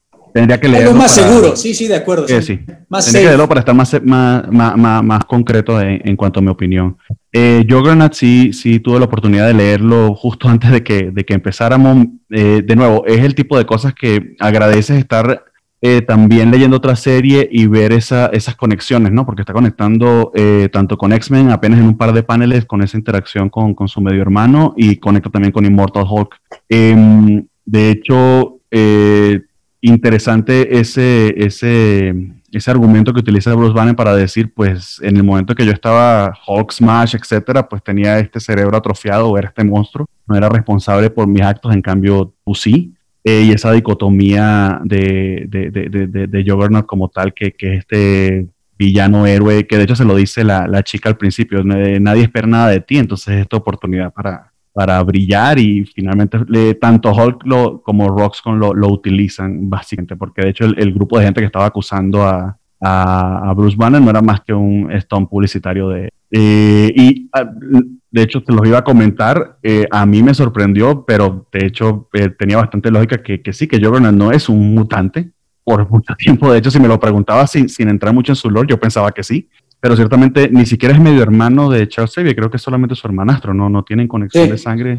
Eh, ahí literalmente lo dicen y, y, y, tiene esa oportunidad Charles Xavier, bueno, oportunidad entre comillas de sencillamente cerrar la puerta en la cara, o sea, hace la llamada obligatoria al familiar que te cae mal, de, ah, sí, está bien, chido, pero dejo, básicamente. La verdad es que Charles es bastante cretino, eh, muy seguido. Es un, megalomaníaco y, eh, al menos aquí Hickman lo muestra en toda en toda su en toda su este, de Marvel leíste algo más, Bernardo? Ah, sí, los de of Swords. Y ahorita es cuando Bernardo toma aliento porque vas a hablar de Sword of X. Vas. Ten of Swords, por favor. Ah, de hecho, muy bien, eh, muy bien, muy bien. Voy a, voy a hacer un mal, una mala eh, reemplazo acá de Francisco porque yo de hecho sí estoy disfrutando la, el, evento. Eh, entendería que, y creo que en buena medida creo que tiene que ver con eso, precisamente porque no tengo tanto, tanto background como, ustedes, ni tantísima experiencia, ni conocimiento, pues me puedo permitir como que no hacer tantas conexiones y sencillamente disfrutar de lo que está pasando. Eh, en general, Tenosor me ha parecido bastante, bastante entretenida, bastante valiosa, al menos para, para mi gusto. Em, dicho eso, creería que este número que les voy a comentar, que es Excalibur 16, eh, en particular creo que ha sido la entrada más débil hasta ahora. Eh, en la serie. voy a tratar de resumir más o menos de lo que va porque precisamente creo que hay bastante de, de, lore eh, en la historia y puede que haya perdido algunos detalles. Mm, básicamente eh, trata de los hermanos Braddocks, eh, Jamie, Brian y Betsy. está Betsy en este momento en la capital de Otherworld, o al menos en lo que entiendo como la capital de Otherworld, donde vive Lady Saturn. allí fue donde se quedó en el último Excalibur, precisamente preludio al arranque de, Exos, de Tensor. Ya me pegaron lo de Exos. Este, y bueno, llegan Jamie y Capitán Betaña a, visitarlas o, a ponerse de acuerdo porque precisamente las poesías que, habían leído sobre quiénes iban a ser los espadachines para defender a Cracoa, hay una mención que no quedaba muy clara sobre dos Braddocks del, mismo, del mismo útero que parecía que, que alguno de ellos iba a ser eh, eh, el espadachín. Eh, finalmente termina siendo pues ambos y de hecho uno de los espadachines de Cracoa va a ser Brian Braddock que no es mutante y pero va a participar. Eh, más o menos eh, la historia lo que sigue es que mm, Lady Saturnine está muy insatisfecha con que eh, Betsy tenga, tenga el poder o, la, o, la, o el manto de, de, Capitán Bretaña o Capitán Britain en este momento. de hecho, la gente en Inglaterra, no imagino que son los que votaron por el Brexit, no están nada contentos con ella tampoco porque es una extranjera que está representándolos y, y para ellos eso es bastante contradictorio.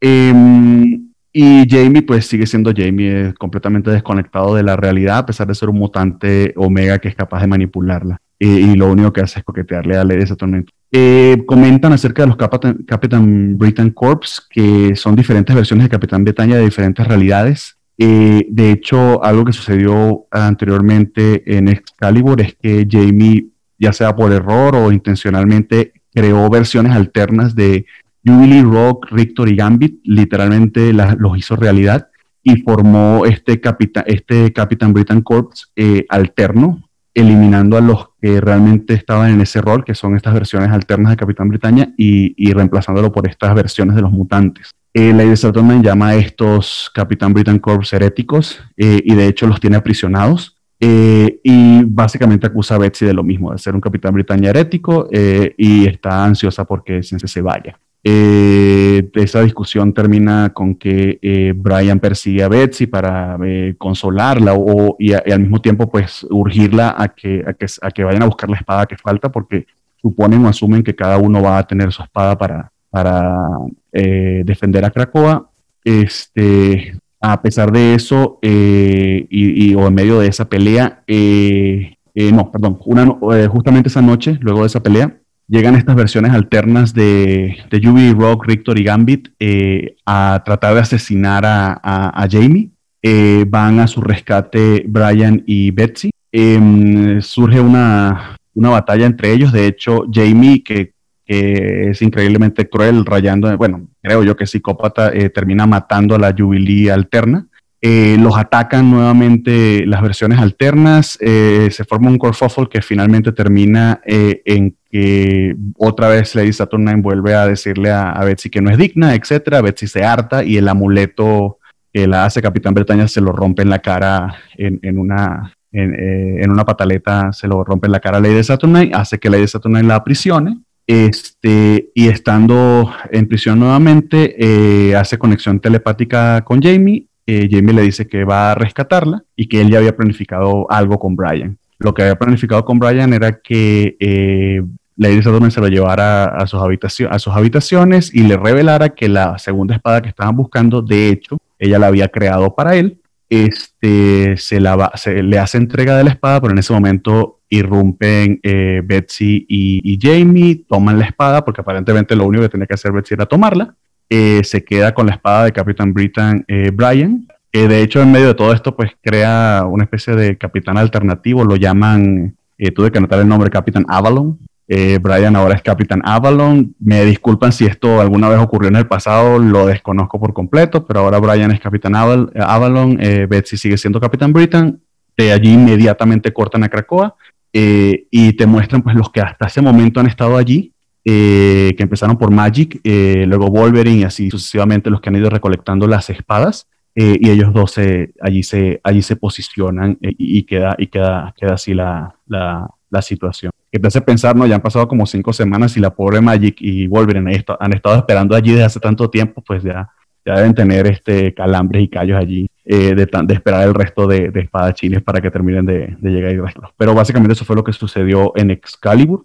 El otro número fue X-Men, pero creo que, que, Armando tú sí lo estás siguiendo y lo, y lo leíste, si quieres comentarlo. Sí, bueno, no mucho la verdad, porque yo de hecho no es que no esté disfrutando del evento, es que me negué a leerlo. Entonces, desde el X of Swords y, el prólogo, no había leído absolutamente nada, estaba escuchando lo que comenta Francisco cada semana, pero con un oído, la verdad. Eh, leí este porque es de Hickman, quería ver el nuevo equipo creativo, porque además ya no está Leyland Francis Yu, sino que llega Mahmoud Ashrar, que yo es un dibujante que admiro mucho desde que que estaba trabajando en Conan. Eh, la verdad me gustó mucho su trabajo aquí. No me puedo quejar de que la historia es confusa, porque de nuevo no te puedes quejar de que una historia es confusa en el capítulo 10 si no has leído los nueve anteriores, me queda claro eso, pero me pareció como que en cierta forma hasta reiterativo lo que ya, habíamos visto, ¿no? Esto de que Krakoa fue, se rompió en dos eh, y originalmente en la, batalla, en la batalla original estuvo Apocalypse, sacrificó a su familia y su familia se quedó en el otro lado, mientras que Apocalypse se quedó en este lado y de ahí viene su credo de solo los más, de most fit van a sobrevivir, ¿no? Los, no, no se refiere tanto a la evolución como el mutante, sino para los más poderosos, para que puedan defender el mundo, este universo, si algún día vienen los invasores del otro universo, ¿no? Entonces, me gustó, me gustó este, hasta cierto punto, infodón que nos da, eh, estamos viendo el trabajo precisamente de Mahmoud Rar, que creo que es superior a lo que está haciendo Lenny Francis Yu, aunque me gustó los últimos números de Lenny Francis número, pero sí es una lástima, ¿no? Porque la verdad, el número 10 y el 11 de X-Men, pues tuvieron que, tuvieron que involucrarse con toda esta tontería de Empire. Y ahora el 12 y el 13 se tienen que involucrar con X of Swords, que no lo voy a llamar una tontería, por lo que me está contando Bernardo, no está tan mal el evento. Pero sí es una lástima, ¿no? Que cuatro números de la serie, que la única serie que yo estoy leyendo que está escribiendo Hitman de Mutantes, pues tenga que estarse involucrado, no está contando la historia que a lo mejor él desearía estar contando porque tiene que estar estos times. Me parece que es un desperdicio del cómic, pero hablando exclusivamente de este cómic, de este número de esta semana, no tanto el evento, pues me gustó el dibujo de Mahmoud Rashar y la historia está bien, aunque me parece que ya no la habían enseñado el mismo Hickman en esto. Bueno, me gustó, pero de nuevo yo sigo con la idea de que no pienso leer este evento. Cuando llegue el siguiente número principal del evento y el siguiente número de X-Men, pues pondré al corriente, pero la verdad, qué bueno que lo estás disfrutando. No sé cómo está en ventas, Valentino, si tú tengas esos datos, no sé si esté siendo un éxito esto, esto para Marvel. Ojalá sí, digo, tampoco nada más porque a mí no me interese, no, no, o sea, no le deseo el mal a Marvel, mucho menos a los trabajadores, escritores, creadores, pero no sé, no sé cómo esté vendiendo, la verdad. La verdad es que no tengo el dato correcto, ¿para qué, para qué le inventamos? Luego, Bernardo, aprovechando que anda por acá, sí se, se mete en esos datos. eh, de hecho, tendría que salir ahorita los de octubre. Lo que pasa es que los números de. Se me olvidó el nombre de la página, pero que es una que recolecta la información, Comic Book, bla, bla, bla, de, ventas. Em, eh, los números ahora son bastante engañosos, ¿no? Porque básicamente te dicen eh, el mercado está siendo dominado por Marvel. Pues obvio, pendejo, porque ya no está vendiendo DC con, a través de Diamond. tendrías que contarlos juntos, ¿no? en fin. pero de hecho entendería que cuando los combinaron eh, si mal no recuerdo, Empire no le fue tan bien como a Dark, a Dark Knight y, al, mismo, al mismísimo Batman de, de, de, Tinium. Eh, justamente creo que la semana que viene saldría octubre y, allí veríamos, pero todo lo que es Dawn of X es el bestseller estelar de, Marvel en este momento. Se vende como, bueno, en Venezuela decimos como pan caliente, no sé si aquí en México digan lo mismo, eh, pero se vende muchísimo. de, hecho, yo pensaba que esa frase era mexicana. Ah, pues, capaz no las copiamos. Puede ser. Em, en particular, de hecho, eh, tengo entendido de, de podcast que escuché sobre, sobre la serie y demás, que la idea en general de esta guerra eh, antigua que, que, era Okara, que luego se convirtió en Krakoa y Araco, de hecho hay un panel, si puedo mostrarlo, está, está interesante y, de verdad que se ve que los diseños que Pepe Larraz y, que y Marte Gracia en su momento hicieron para, para lo que era Cracoa, pues ha servido de inspiración aquí a Mahmoud Arras, que está mostrando, digamos, como una especie de, de, sal, de, salón, pero con las dos islas. Eh, esta, de hecho, a mi entender, esta es Cracoa, está de ser Araco, y, en el momento que estaban juntos, que formaban uno, porque aparentemente son pareja. Este, la idea en general, ciertamente la tenía Hickman, que creería que es lo que está haciendo a través de X-Men, pero que fue muy, muy extendida con todo el tema de Tarot y lo que, ha, y lo que se ha metido de Excalibur, eh, así, fue muy extendida por, por, por Tini Howard eh, y el resto de los equipos. Aparentemente la, la, escribieron en conjunto, entonces sí es un mashup de, muchísimos, eh, de muchísimas ideas que hasta ahora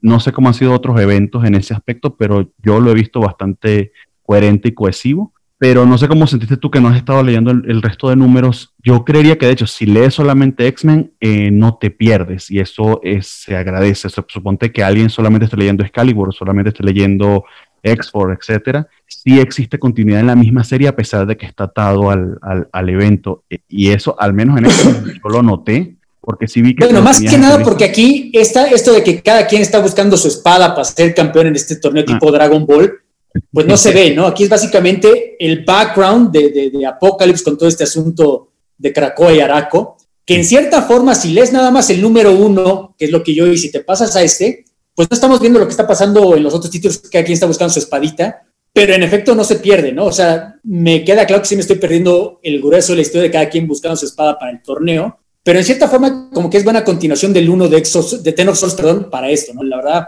en efecto, no parecería que me estoy perdiendo nada, porque no se menciona en realidad lo de los cada héroe buscando su espada y preparándose, sino que es como que se concentra en este número, en el background de Apocalypse. Sí, y, rompe Hickman con el, lo que nos, tenía, nos tiene acostumbrado en X-Men, que son historias hasta cierta medida autocontenidas. Él lo dijo de un principio. Eh, X-Men en particular, eh, voy a contar algo que en la medida de lo posible se resume en un, solo número. Eh, un gran ejemplo es el número de, Magneto con Empire, auto, super autocontenido, y creería que la mejor historia de, todo, de, todo el, de todo ese evento en particular. Eh, esta es la historia de Apocalypse y de esa familia que, según entiendo, no le conocíamos. Yo les, de hecho les pregunté hace un par de programas si Genesis existía y no, pues están creando de todo un lore.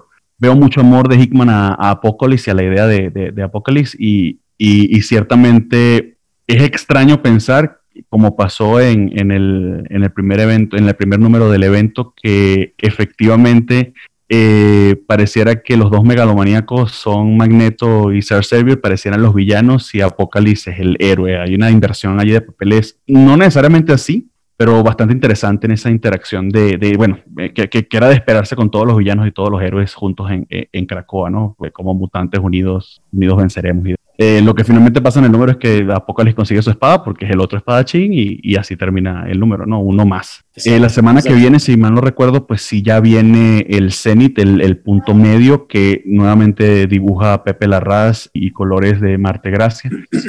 ¿Con punto medio te refieres a, un, otro one shot? Eso, bueno, de la serie principal, eh, que sería, déjame y, te lo comento acá para poder piedad.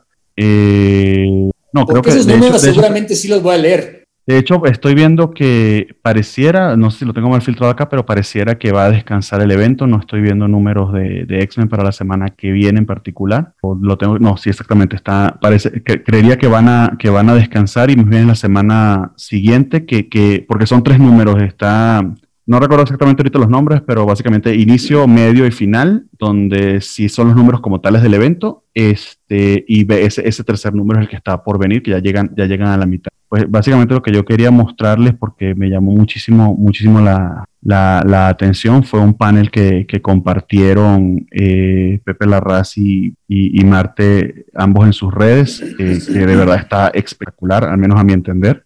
No sé si logran, si logran apreciarlo básicamente es el círculo de, de espadachines de, Araco reflejados, están en el fondo y se pueden ver acá, los espadachines de, de Cracoa, ¿no? Este trabajo de, colores y de perspectiva, eh, eh, eh, a mi entender, es brutal, magistral en realidad.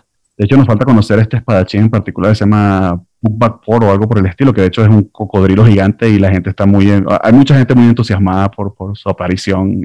Quizás se vuelva uno de esos personajes que luego pueda utilizarse en otra serie.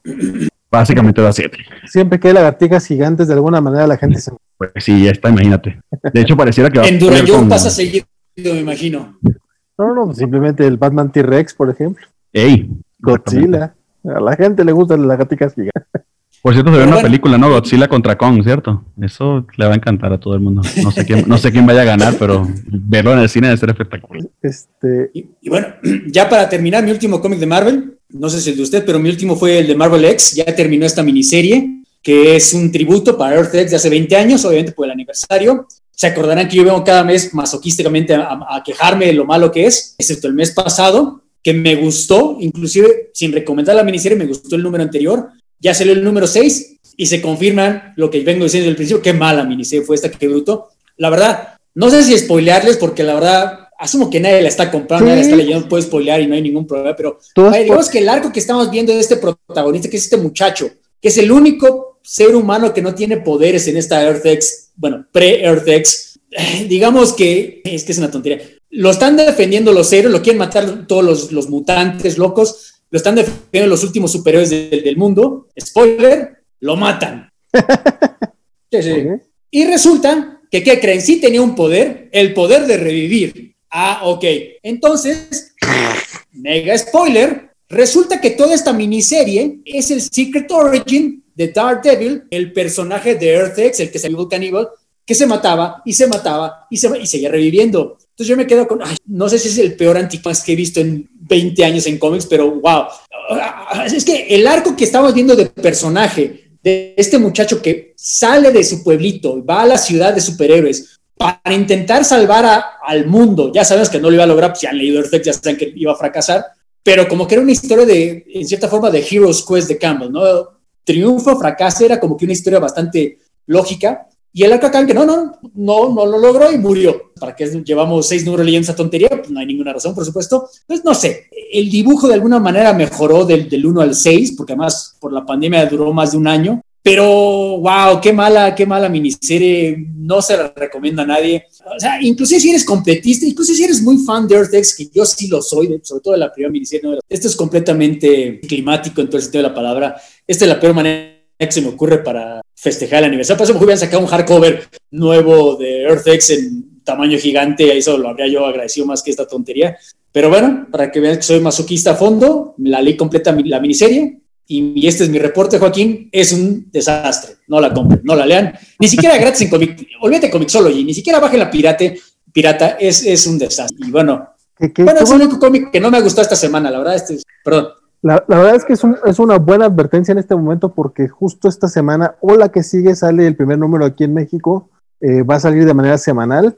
Eh, entonces, pues está buena la advertencia para que no, no, no, no vayan a gastar su dinero ahí. Vaya, vaya, no me mejor dicho, sepan lo que les espera. No me crean. Si quieren, compre un número y ustedes háganse la opinión, pero la verdad, no, no, fue un desastre. Lástima, porque de hecho Jim Crew está, está escribiéndola, ¿no? O sea, ¿Esa la dibuja, la dibuja Alex Ross o solamente hace las portadas? No, Alex Ross hace las portadas. El, el interior es este, alguien que se llama Well B, veto a saber quién se supone que es. Está intentando imitar el estilo de, eh, perdón, de... Ay, se me está olvidando el dibujante de Earth X Este John Paul, ¿qué? ¿Cómo se llama? Exacto, John Paul Leon. Él. Eh, pero la verdad muy crudamente, porque además el dibujo de John Paul Leon es, es crudón, es, es, muy scratchy, y como que vuelve al principio, no es que lo esté imitando, sino porque su dibujo también es bastante torpe. Al final como que mejora, pero no, no, no, no, no. Y las portadas de Alegroso, siendo honestos, como que la está, este concepto se llama Estados Unidos de phoning in, o sea, la verdad la está haciendo porque le están pagando su cheque, la verdad, nada de otro mundo. Entonces, la verdad, si va a salir en México, pues compren un número y ustedes mismos juzguen por, por ustedes mismos. A mí no me gustó. Okay, este, yo ya. Y ya, es todo lo de Marvel. No sé si tengamos comentarios de Marvel. de Marvel, o pasamos sin. Sí, sí, tenemos comentarios. De hecho, empezamos de los últimos al final, al principio. Dice Carlos Rambert: Un pobre ingenuo sale de su, de su pueblito para triunfar, solo para terminar fallando. Pero basta de hablar de Vale y continuemos escuchando a Armando hablar de Marvel. Dice Alfredo Rocha: Hey, Carlos Rambert, ah, no, es, es plática entre ellos. Dice Gary Abdul que Ron Garney es de los artistas más consistentes y menos valorados en los cómics de superhéroes. Pero usted es querido, ¿no? Ron Garney no es como, bueno, creo yo. Dice el cacha, dice el profesor X friendly. No, no es malo, pero es que. Vas, vas.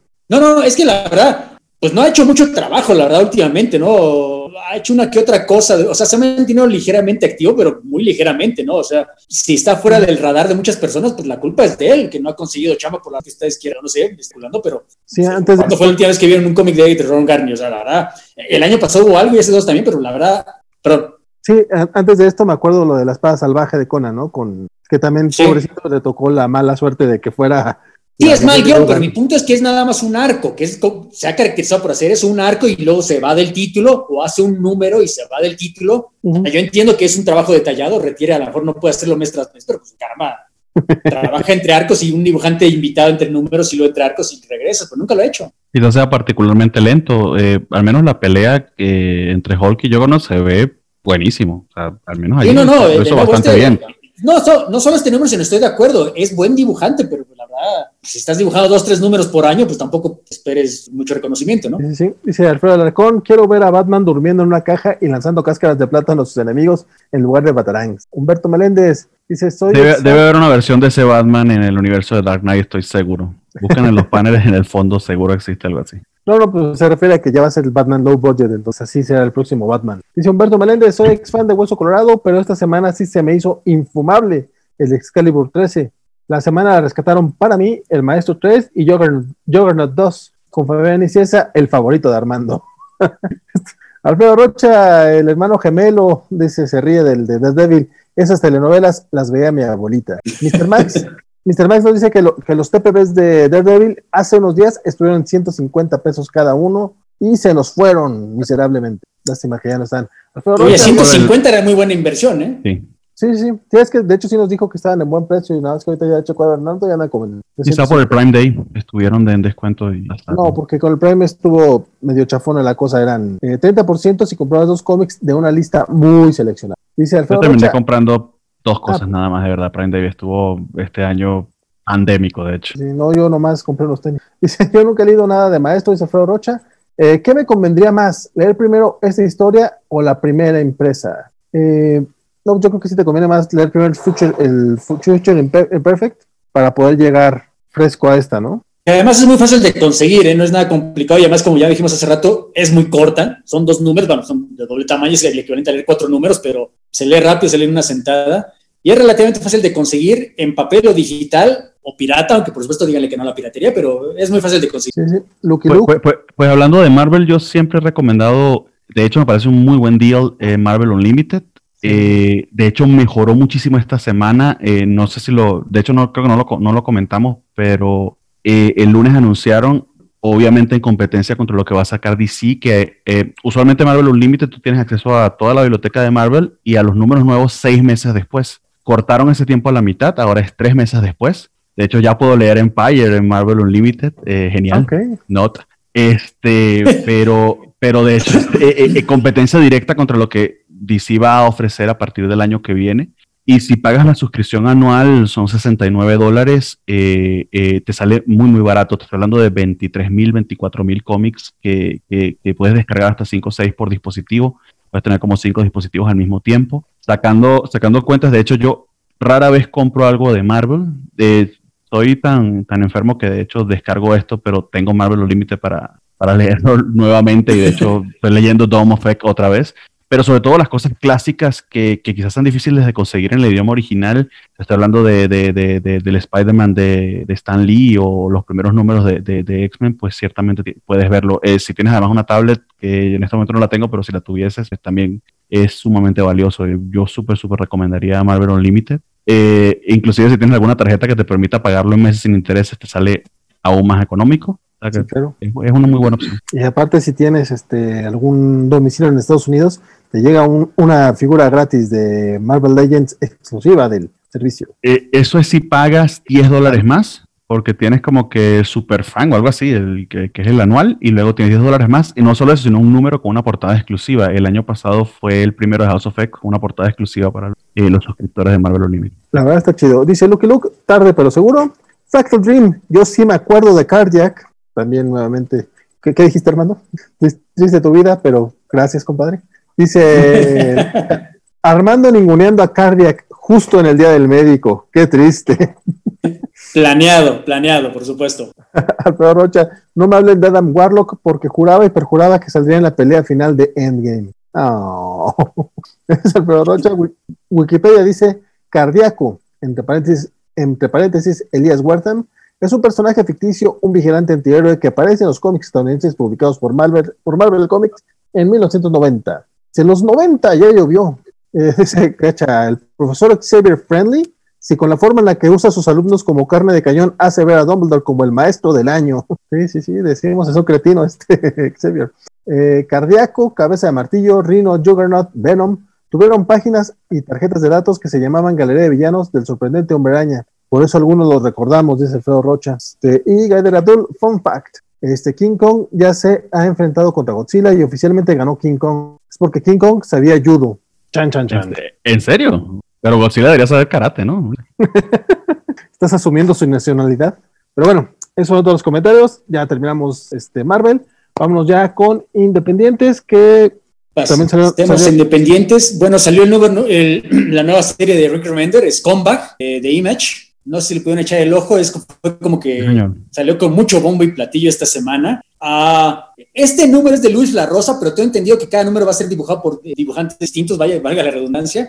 Es un estilo de Luis La Rosa muy distinto al que yo recordaba. Yo lo recordaba más que nada por el Punisher Max de Garfield. Lo había visto una que otra cosa en Valiant en los últimos años, pero este es un estilo pintado extraño si vas a poner la portada, es un estilo, es ese, básicamente lo que están viendo en la portada es el mismo estilo que utiliza adentro, entre pintado, pero más que nada los colores no sé, está, no sé si a todo el mundo le vaya a gustar, porque además Remender, algo que aprecié mucho, es como que el cómic más políticamente incorrecto que van a ver. El título no es un accidente, es acerca de un tipo, pero no solo antihéroe, olvídate de eso, es, es un macho, es un misógino, es un borracho, es un drogadicto, roba el dinero de la caridad para comprarse sus drogas, Inclusive vemos ciertas escenas de humor escatológico que no se verían fuera de lugar en un cómic de Garth Dennis de Avatar. O sea, lo vemos como se está drogando y literalmente de, le está de hecho, de este creo que no pasó. diarrea por el trasero, porque además vemos la escena gráfica cuando se le bajan los pantalones y resulta que está en la calle y la, la gente escandaliza cuando vemos a este pobre hombre echándose, su, literalmente cagando, se está cocinando su heroína. Y el punto de todo esto es que este es nuestro héroe, es el héroe que nos va a salvar porque por las razones que vemos en este cómic, hay una pelea entre un típico tipo James Bond con una villana tipo James Bond, se matan entre sí, están peleando por una jeringa que accidentalmente le cae a este tipo que la confunde con su jeringa de heroína, se le inyecta a él y resulta que son nanomáquinas que lo ponen en contacto con esta organización. Además le dan poderes, le dan, bueno, le dan más fuerza, le dan más velocidad, reflejos extra, y cuando lo contacta la, esta organización del gobierno, pues, ¿tú quién eres? ¿Dónde está Father Time? Bueno, el héroe que estamos viendo, no tengo ni idea de qué me estás hablando, no, es que, ay, Dios mío, se murió nuestro héroe, entonces seguramente tú eres el que nos puedes ayudar, necesitas salvar, va a haber una bomba, va a morir, va a explotar y Nueva York va a morir en 10 minutos. Y este tipo, a sombrilla, pues, ¿por qué te va a ayudar? ¿Quién eres tú? Bueno, si quieres que te ayude, dame dos mil dólares, dame drogas, dame literalmente el pido una maleta de drogas tipo Hunter Thompson, dame un coche, dame una casa, bueno, ok, ten todo eso y ahí acaba el número, ¿no? Esencialmente es la introducción de un personaje intencionalmente desagradable, obviamente políticamente incorrecto, es desagradable. Es difícil encontrar una persona, un lector que le vaya a caer bien, porque al final del cómic eh, Remender te explica, no, pues que ahorita están de moda los antihéroes y piensen en Don Draper, en, piensen en Tony Soprano, Sí, caramba, pero ellos no son losers como este tipo, que es un drogadicto desempleado, casi casi homeless y sin dinero. Menciona por otra parte a, Jeff Lebowski, el personaje de eh, Jeff Bridges en, The Big Lebowski.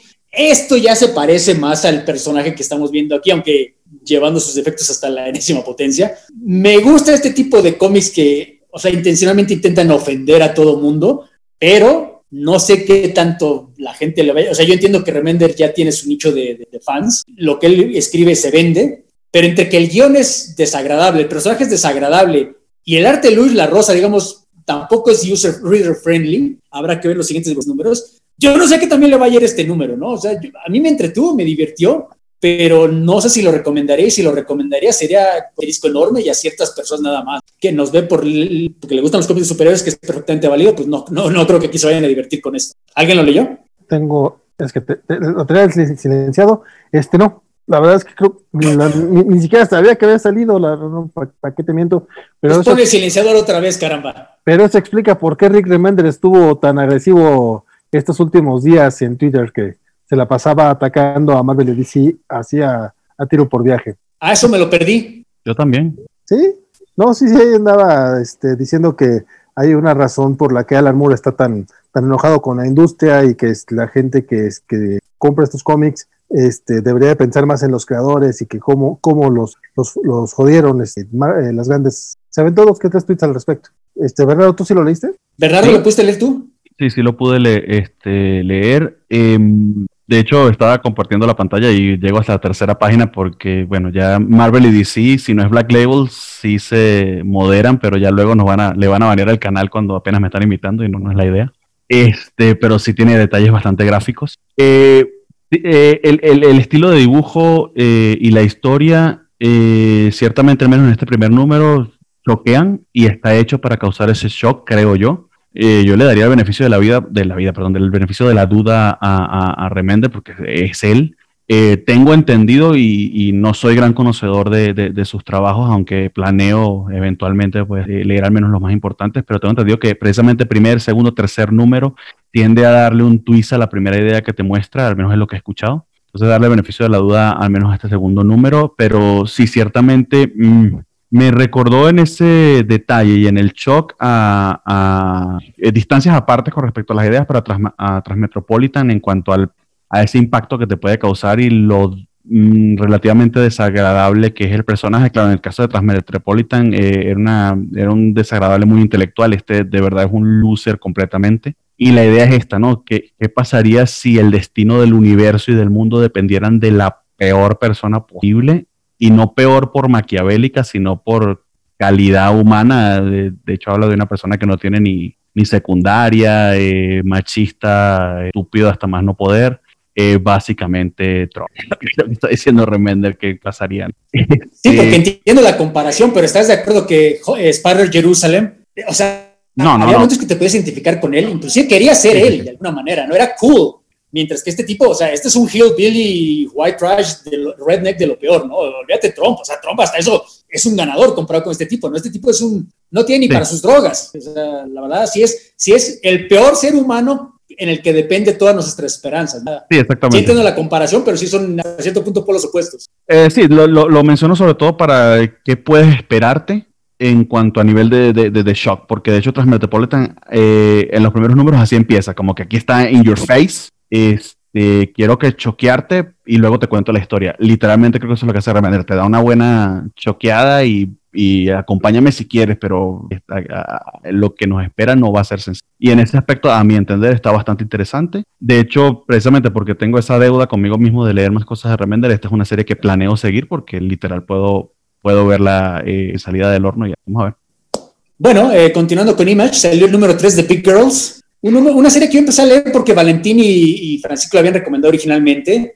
Es esta serie de, Jason Howard, el mismo dibujante de, Trees para Warren Ellis, de Super Dinosaur y de Stanley Wolfman con Kirkman. Y el mismo eh, Howard lo menciona, ¿no? Lo que pasa es que siempre intento hacer algo muy distinto. Si Trees era un poco más para adultos, Super Dinosaur era casi, casi para niños. Y esto Girls es una especie de mezcla de ambos, porque a lo mejor parecería si recuerdan la premisa, parece algo muy chusco, muy simpático, mucho de acción.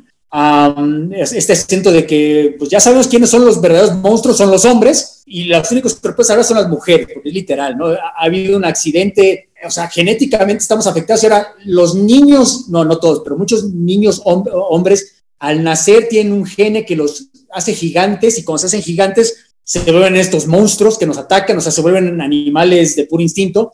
Algunas mujeres también crecen, pero ellas, por razones, ellas sí mantienen su intelecto, entonces mantienen su personalidad. Entonces son las únicas que nos pueden salvar de estos hombres gigantes, ¿no? Y este número 3, estamos viendo esta escena, es un flashback de la protagonista cuando es niña, cuando crece y sus papás se deshacen de ella porque no pueden mantenerla y además el gobierno la está buscando y es cuando la reclutan, ¿no? Para convertirse en este ejército de big girls que defienden a la ciudad de, los, de los jacks, los hombres gigantes, ¿no? Entonces, es una, es una serie de mucha acción, pero están desarrollando muy bien a los personajes. Jason Howard más que nada es dibujante, pero la verdad se nota que tiene oficio como escritor. Aquí está desarrollando a los personajes, no solo a, la protagonista, que es esta niña que estamos viendo, la pelirroja, sino a este pelo blanco que eventualmente va a ser importante, porque ya en el presente, los buenos, digamos, se ha dividido en varias facciones. O sea, el, resto de la humanidad superviviente está en una ciudad, así tipo Attack on Titans, que está siendo atacada detrás de sus murallas por estos zombies gigantes, están siendo atacados por estos monstruos, ¿no? Y únicamente las mujeres nos pueden ayudar.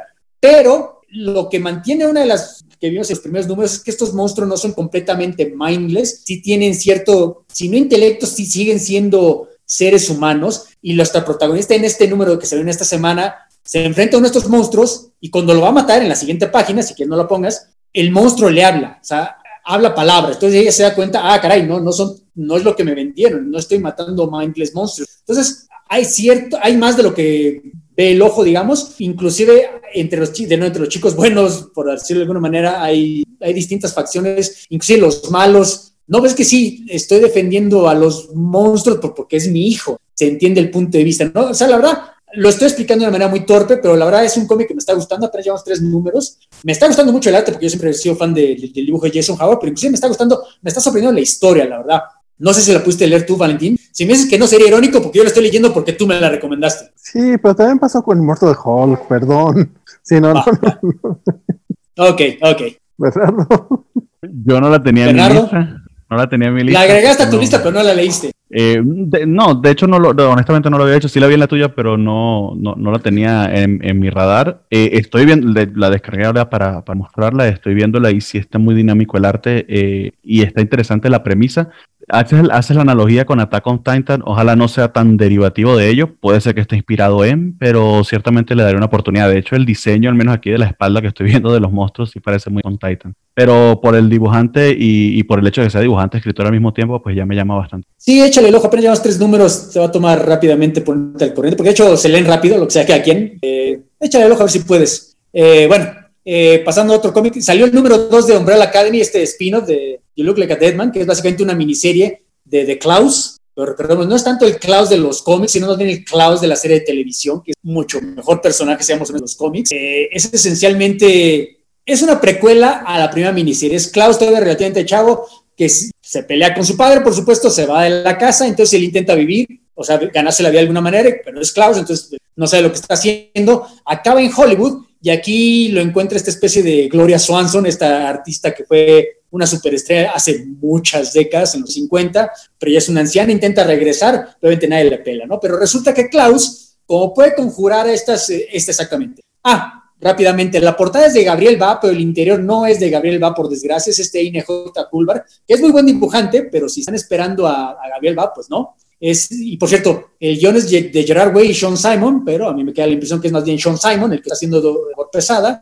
Eh, Sean Simon es el mío que está escribiendo The Furious Killjoys, de la pasada. Lo eh, está haciendo un buen trabajo, pero no es Gerard Way. Eh, digamos, aquí es cuando presentan a Klaus en sociedad, en Hollywood, y como Klaus puede conjurar de nuevo a estos, a estos muertos, baila como, ya sabes, como Bing Crosby, y todo, ah, vamos a contratarlo, pero la anciana está, no, no, no, si quieres este tipo, a Klaus en tu película, metes película, cuando se lo lleva, oye, tú puedes conjurar todas estas superestrellas y tienes tu talento, no me lo puedes enseñar este esto de revivir a los muertos, no, no se puede. Pero en la última página, Klaus, por supuesto, está drogado y de alguna manera vemos que le pasa el talento, bueno, más bien un muerto a esta, a esta actriz tipo Gloria Swanson, ¿no? Y ahí se queda el número. Todo esto está pasando, el chimpancé, vampiro, gángster, va a Hollywood porque Klaus le debe dinero y entonces hay una como que subtrama porque hay vampiros en Hollywood y por qué vino el vampiro chimpancé, me quiere robar mi territorio.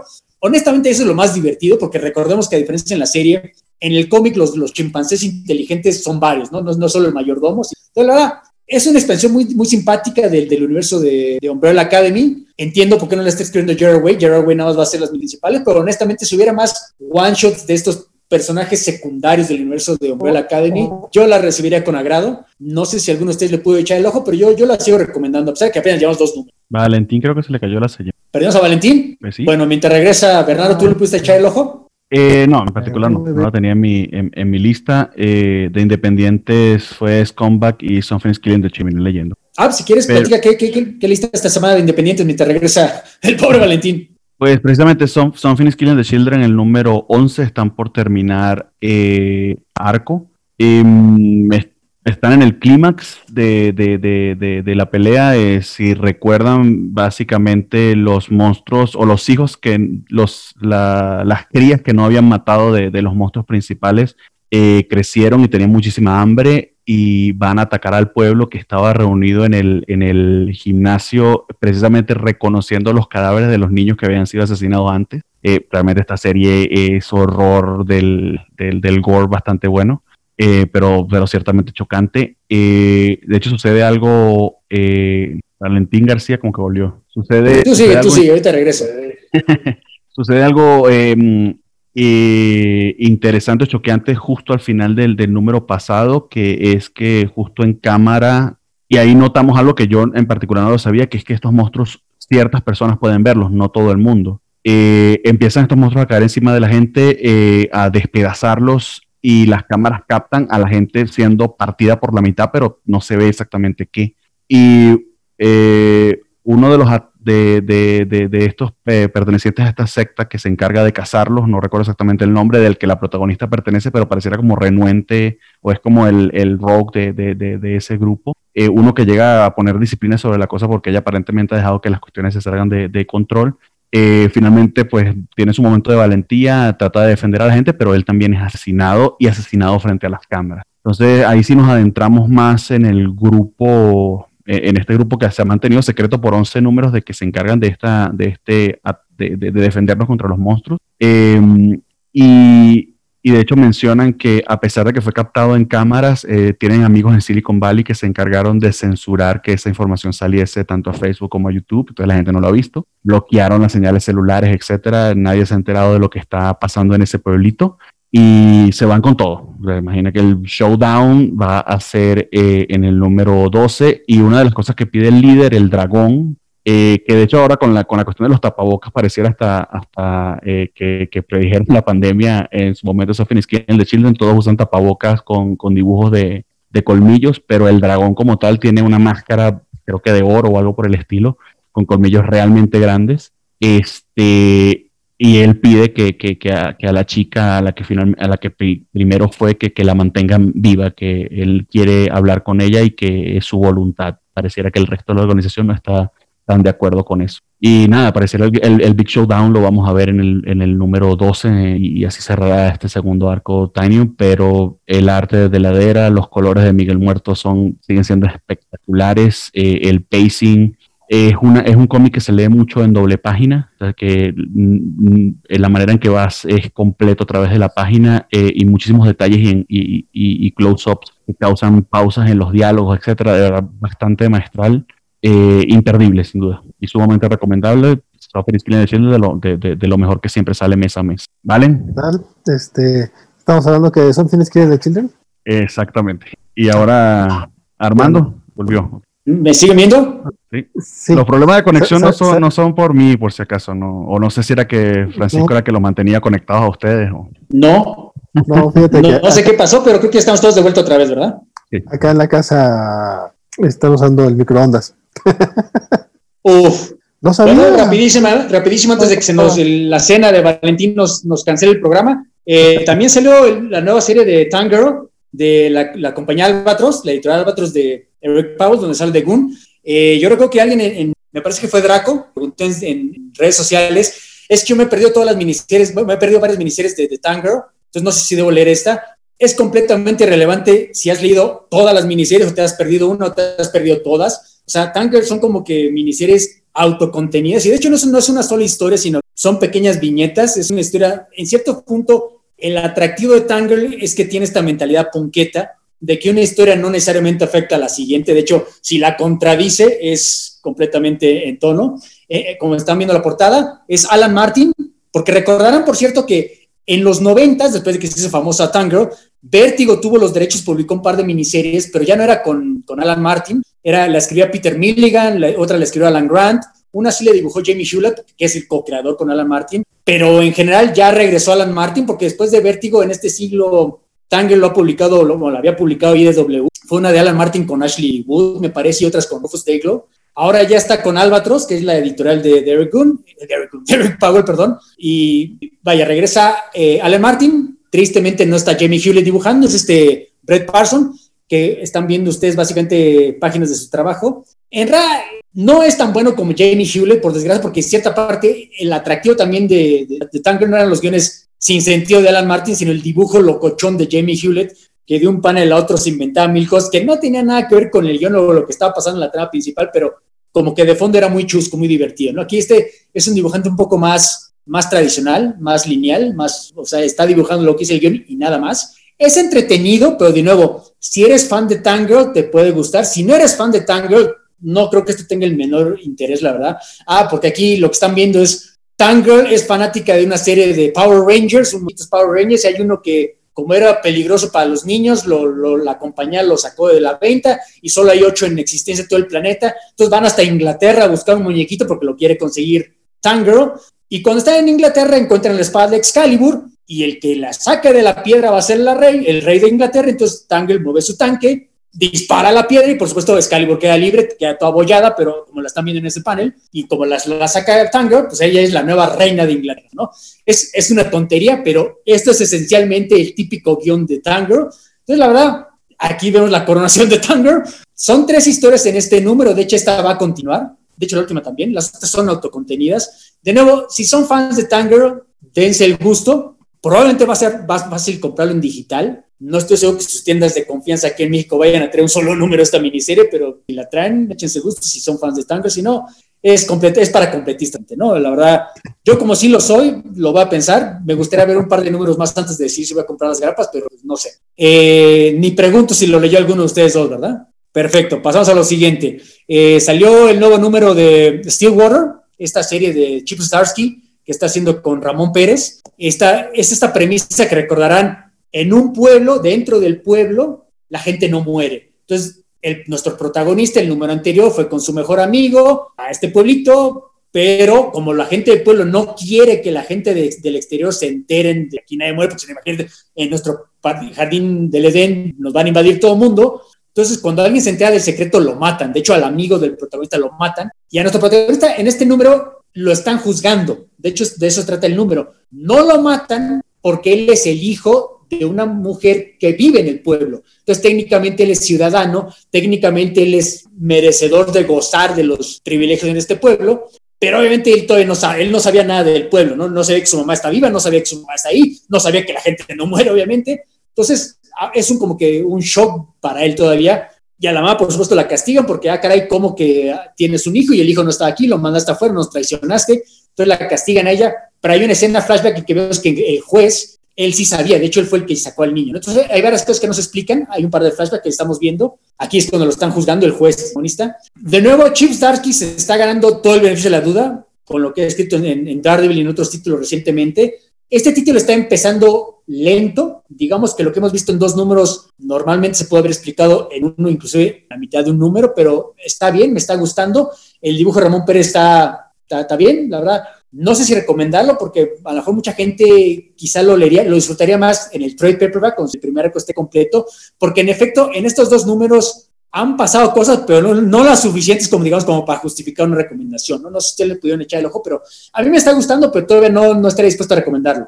A mí me está gustando, pero, pero apenas está, como dices, apenas está este, creciendo la historia. La verdad es que eh, sí me mantiene interesado. Eh, fue de estos pocos cómics que lo vi, dije, ah, ok, este sí lo tengo que leer esta semana.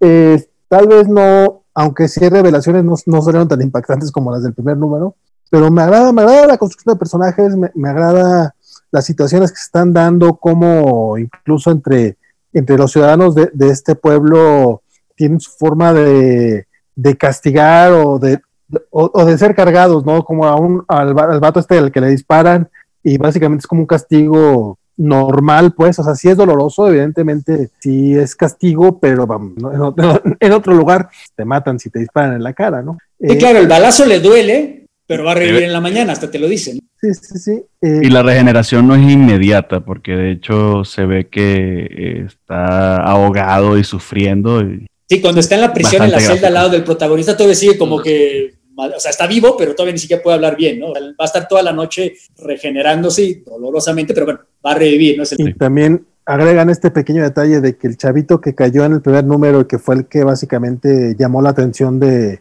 del protagonista, este, tal vez lo hizo adrede y con intenciones ahí este, macabrosas, ¿no? Entonces, pues va creciendo, este, nos está dejando migajas suficientes como para seguir el, la historia, pero ya veremos cómo, ¿Cómo, cómo sí, porque de nuevo, como es todo un pueblo, pues puede desarrollar todo un universo de personajes, ¿no? Y siendo Stark lo que ha hecho últimamente, sí creo que lo puede hacer, pero todavía no lo ha hecho.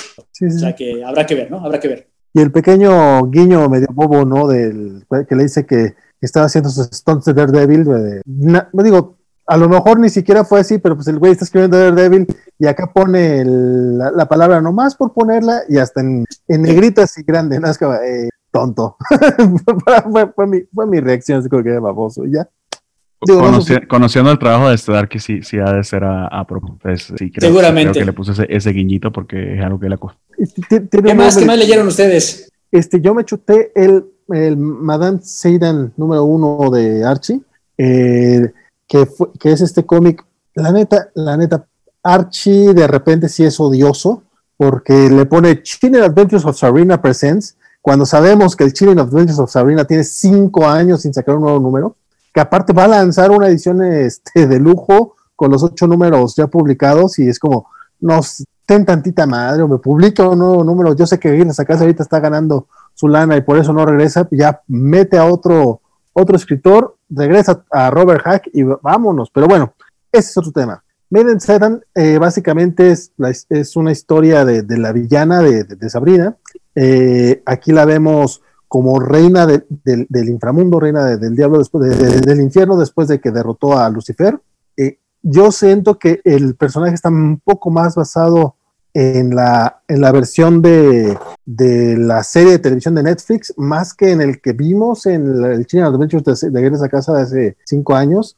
Eh, vemos a esta Medin muy poderosa, la, la, vemos incluso matando algunos diablos de manera muy fácil y resulta que ella está muy triste y se siente muy sola por tener la corona del infierno. La, verdad, el personaje me pareció, no sé si débil sería la palabra, pero es más así medio, medio chafón. Eh, tiene, tiene muchas tribulaciones eh, respecto al poder y respecto a su situación ahí, y de repente una, una chichincla que tiene le, muestra el mundo humano y le muestra a Sabrina y decide que ella va a ser más feliz si va al mundo humano a atormentar a Sabrina y a la familia y a la familia de, su ex, que no sé si recordarán, eh, pues básicamente ella está enamorada del papá de Sabrina y este la deja por la mamá, por una mortal. Entonces, básicamente en eso queda, ella abdica al trono de, del infierno y se va a Greendale. Eh, no sé todavía, eh, no, me, no me gustó lo suficiente como para decir, uy, sí, que qué bueno está esta cosa, eh, pero por lo menos sí lo terminé de leer, digo, ya eh,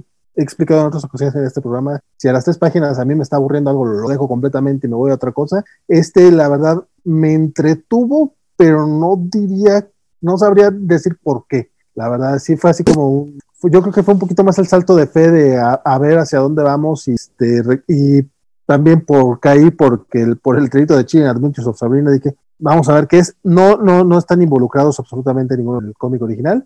Este así que pues está ahí como comentario más que otra cosa. Si le quieren echar el ojo pues allá ustedes. Yo me voy a esperar al, a que termine el arco. A ver si llego a que termine el arco este ya para, antes de, de poder dar un comentario final. La verdad es que Ahorita en este momento no les diría eh, váyanse a checar el primer número porque probablemente eh, no, no, no vaya a ser muy satisfactorio que digamos. ¿Qué más? ¿Qué más? No sé si no, no lo alcanzaron a leer ustedes. Este, Yo lo vi, pero no, no, no, no lo bajé, no lo leí. Hiciste bien, hiciste bien. Este, bueno, yo ya lo otro son cómics en español, no sé si tengan comentarios de, de cómics este, en, en, inglés independientes o comento esto. De mi parte, lo que leí fue, de hecho te lo había comentado, eh, eh, fue hasta Something Killing the Children de, de Independientes y es Comeback, eh, y hasta ahí llegué. bueno, ya para terminar rapidísimo, entonces yo, eh, salió el número 5 Skull Digger Skeleton Boy, esta miniserie de, de, de Jeff Lemire y Tonsi Sonjik, que ocurre en el universo de, de, Black Hammer. Ya ves que cada miniserie está basada en algún arquetipo. Hay una de Legion of Superheroes, otra en el Starman de los noventas. Esta está basada, es una curiosa mezcla porque es una historia muy urbana de un personaje tipo Punisher en los setentas que adopta un sidekick tipo Batman a Robin, pero nada más que con armas. Pero 20 años después, ya el, el, original Punisher ya está, ya es un político que quiere, está, se quiere convertir en alcalde de la ciudad, en senador, perdón, mientras que el sidekick ya se convirtió en el nuevo Punisher o Batman, como ustedes prefieran, y él le pasa lo mismo, adopta a otro, a otro niño, pero hay una policía que parecía personaje secundario bastante antipático y de hecho esta policía rescata al niño y le está diciendo, o sea, entiendo que quiere ser el nuevo Punisher, qué cool, pero a ver, entiende, tus papás los acaban de matar, tú no estás pensando, para empezar eres menor de edad, este tipo te está lavando el cerebro en cierta manera, y dentro de todo esto hay un villano que también perdió a un, side, a un hijo en toda esta guerra de criminales superhéroes, que lo quiere al niño también. Entonces el próximo número ya concluye en que todos los villanos, el villano que tiene al niño, la policía y el, y el Skull Digger van por, van por. Entonces la verdad, es, es, un universo que a mí me encanta lo que está haciendo Lemire. Está jugando de la misma manera que Busiek juega con los de Marvel y DC en su Astro City. Aquí lo está haciendo con su universo que está creciendo poco a poco, muy orgánicamente de, de Black Hammer. El dibujo entonces, oye, que es maravilloso. Qué lástima que no pudieron subir páginas ahorita para que los enseñaran, porque la, el, la portada, las páginas, todo es, es, es, excelente. No, no, no es verdad, no se preocupen, porque ya de hecho ya va a pasar otro cómic, pero vale muchísimo la pena. Salió el número 5 de Faithless, la segunda miniserie de Azarelo y María Lobet. Esta miniserie ni siquiera erótica, sino pornográfica, que me está encantando. Esa sí no la puedo que... compartir, desafortunadamente. Sí, esa desafortunadamente no se puede porque nos, nos cancelan, nos, nos, hacen lo mismo que le hicieron a, a Francisco, nos sacan del aire. Entonces, Exactamente por favor, compren, vale mucho, más que por el guion, por el arte María Lobet, ya el siguiente número acaba. No queda muy claro si ella acaba este arco, nada más, que se va a acabar, o si ella acaba la serie, ¿no? Porque ya en este número la protagonista se encuentra con esta bruja anterior y le explica, ah, no, es que tu, tu patrón, tu mentor, el que te ha ayudado en el, el, mundo de arte, es el diablo. Y la chava, ¿cómo crees? O sea, por amor a Dios, o sea, creo que es bastante obvio que ella ya sabía, no, no me digan que en serio Azarero no sé que de, de, de, hecho, sí, de hecho, sí, sí leí Fateless, eh, eh, Sleep My Mind, pero, eh, y la estoy siguiendo, el arte de, de María Llobed es impresionante. Sí, sí, sí. Ciertamente. el guion podría ser la peor basura, nada más por ver el dibujo, valdría la pena. Y, y los detalles, ciertamente es un cómic erótico rayano en lo pornográfico, con detalles, este en particular tiene unos detalles bien chocantes, sin entrar en, sin, sin, sin describirlos, pero ciertamente no es para niños en lo absoluto. No. No, no, no, no, es que hay un momento en que se meten en una especie de droga y como que sus caras se transforman y se, se abren, o sea, literalmente se convierten en vagina. Y las, porque es un menajet, son, es un trío, vaya, y entonces a las mujeres les crece el pene. Y, digamos que es un menajetre completo, sin meternos en detalles gráficos, aunque el cómic es bastante gráfico. No, no iba a describirlo, pero básicamente me recordó al Human Centipede, pero con... Sí. Como nos advierte Bernardo, no es, para, no es para niños, no es para todo el mundo, inclusive conozco algunos no. adultos que se ofenderían, pero la verdad es, porque además como ocurre en el mundo de arte europeo, esta vanguardia europea que, olvídate de los, los hábitos, la manera, la ropa que les dibuja, la manera en que se comportan, la arquitectura, porque ocurre esto en Milán y en varias ciudades de Italia. La verdad es un cómic que vale mucho la pena por su aspecto gráfico. Eh, de nuevo, la historia es buena, pero sobre todo por el arte de María Lobet, María Llobet, como digo Lobet. Eh, ya para terminar, salió el número 2 de Miles to Go, que es una serie que yo empecé a leer de Vic Claymore, porque comentó Valentín, la mencionó Valentín el mes pasado. Vic Claymore es un escritor que yo sigo mucho, pero de hecho lleva desaparecido tranquilamente 5 o 6 años. Él es el de Hawaiian Dick, una serie muy buena, pero ya como 20 años que salió. Eh, salió el número, número de Black Magic y salió el número, número de Family Tree. De, más que nada lo recomiendo por el arte Phil Hester. Eh, y ya es todo lo que leí esta semana. De hecho, excepto el Marvel X, Creo que todos los cómics de esta semana me gustaron muchísimo, inclusive el X-Men de, de, Hickman y Ra, que como está involucrado con este evento, a mí me gustó un poco menos, pero la verdad todos los, los cómics de esta semana me gustaron y me gustaron mucho. Fue curioso. Y aparte, sí leíste un brutal esta semana. Estaba, es que por alguna razón se juntaron. Yo, yo, de hecho, cuando puse ese en Twitter de que podré leerlos todos para la covacha, yo tenía planeado que yo venía aquí a decir que, ¿qué creen? No se pudo. Porque tengo una vida, entonces no tuve tiempo. ¿Qué creen? No tengo vida porque los terminé de leer, entonces... Los 800 megas los leíste. Sí, sí, sí, Bueno, es Incluido el 2000 AD y todo, que lo vi en el top 2000. Yo digo, wow, Armando hasta 2000 AD. Yo, yo sí no me atreví a descargarla porque además 2000 AD son varias historias. No, no, yo soy un gran, gran fan de 2000 AD. Ese nunca lo vengo a recomendar ni el Megazine, porque la verdad, o sea, sí, sí es muy de nicho. La gente no lee cómics británicos acá, porque además no llegan en grapas, entonces acá. Pero yo soy un gran fan desde, desde, ni les voy a decir desde cuándo, pero desde siempre yo compro 2000 AD, entonces yo soy un gran fan. Muy bien. Yo hubiese leído un poquito más de saber que tenía que venir a hablar, pero me avisaron una hora antes. No, no, no, eso, eso ocurre con cierta frecuencia, con cierta frecuencia alarmante. Valentín no, pero lo, lo, con cinco lo, minutos, si te hablan con una hora, te hablan con mucho tiempo. ¿eh? Yo he conocido gente que a los cinco minutos, puedes venir, ah, chinga, pues voy. Y llegan, pues, obviamente, leyendo. Un saludo a Jorge y Eli, esa vez fue brutal. Me refiero a ellos precisamente. Que no creo que nos estén viendo, pero saludo a ellos. Sí, sí, sí. Este, bueno, eh, nada más rápido, eh, vamos a hacer un poco el, el, comercial. Este, esta semana me tocó leer el American Jesus 2 de Panini. Ya ayer estuve en las redes de Panini, curiosamente me sentía muy, muy en casa, este, hablando de él. La verdad, yo no lo leí cuando salió el, año pasado, que tú sí tuviste chance de leerlo, Armando, y lo estoy comentando acá. Este, yo me esperé un ratito, ya me lo chuté esta semana. A mí me gustó bastante, fíjate, digo, es un, eh, se me hace digo, a lo mejor haber esperado 16 años para esto, contrario a lo que dije en las redes de Panini, a lo mejor no, no fue tan, tan gratificante, eh, pero me pareció una buena historia, digo, considerando que es de Mark Millar, este, me pareció bastante, bastante, no redonda, porque todavía falta el tercer capítulo y esperamos que traiga, y el arte de Peter Gross, ya después de leer que tuvo todo este problema de la mano y que tiene eh, Parkinson, eh, todo lo que tuvo que hacer para trabajar aquí, qué brutal, el trabajo le quedó muy, muy bien y la edición de Panini. Se lee mejor de una sentada, estoy de acuerdo. ¿Te acuerdas que yo lo leí mes tras mes y no estaba tan convencido? De golpe se lee mucho mejor, estoy de acuerdo. Sí, no, aparte sí, son, tres numeritos, se lee rápido y trae una plática entre Peter Ross y Mark Miller, que la verdad está, bien chida. Y también, todavía no lo leo, pero sí lo quiero este, eh, mostrar. Eh, ya me llegó el de la espada salvaje de Conan. Es, este, es esta edición que Panini decidió traerla en pasta blanda por Reasons eh, sin embargo, como es tal cual el, el ómnibus gringo nada más va a estar partido, pues trae todos los, trae todos los extras, viene tal cual como si fuera la, revista de los 70, aparte como podrán ver si es el tamaño ah, mira, es en blanco y negro. Eh, sí, no, no, tal cual es, es este la pues como, como fue originalmente. sí, es básicamente Savage Tales. Sí, sí, sí.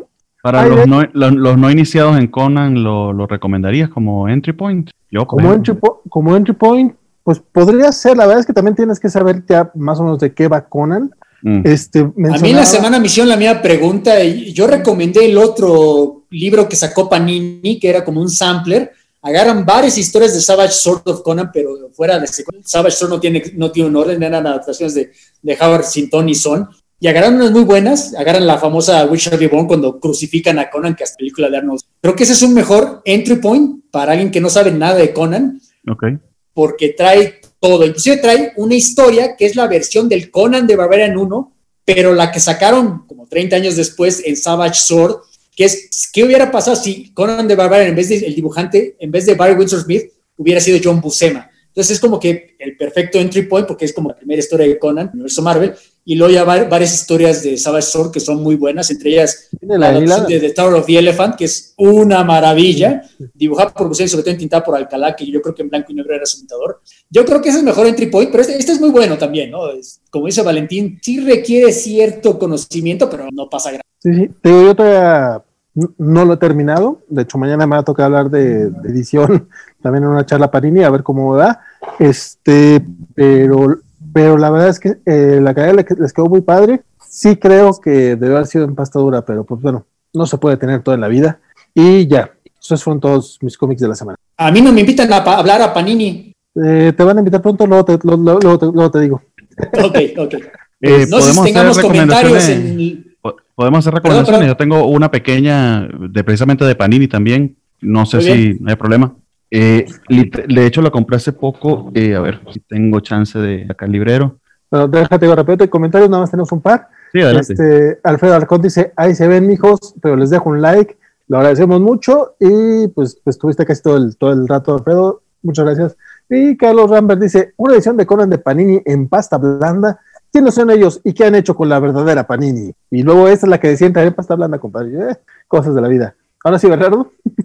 Eh, pues básicamente eh, Alberto Calvo había colocado en su, en su Twitter y me llamó mucho la atención de, de, un pack donde venían completo Martha Washington, que ah, él tradujo para, para Panini.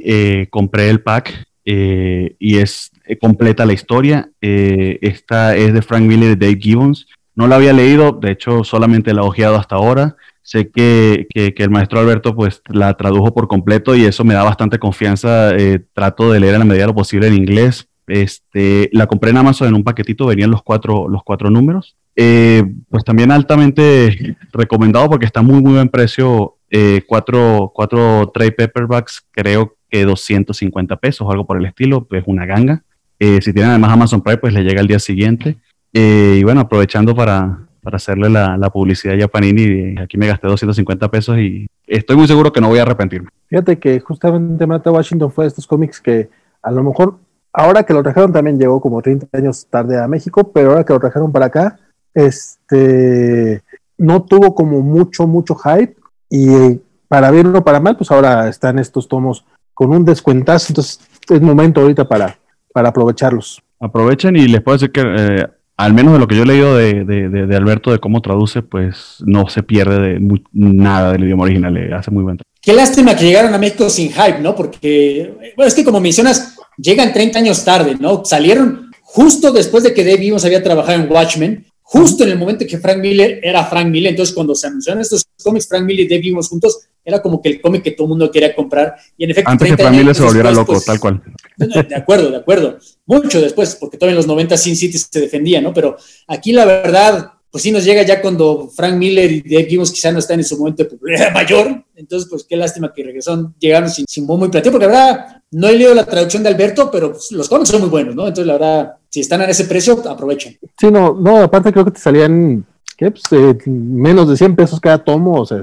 No, una ganga. La verdad, están muy buenos. Este, Mario Rodríguez dice, apenas me iniciaré con Conan justo con la edición que mostró Vale. La próxima semana les aviso qué tal me fue.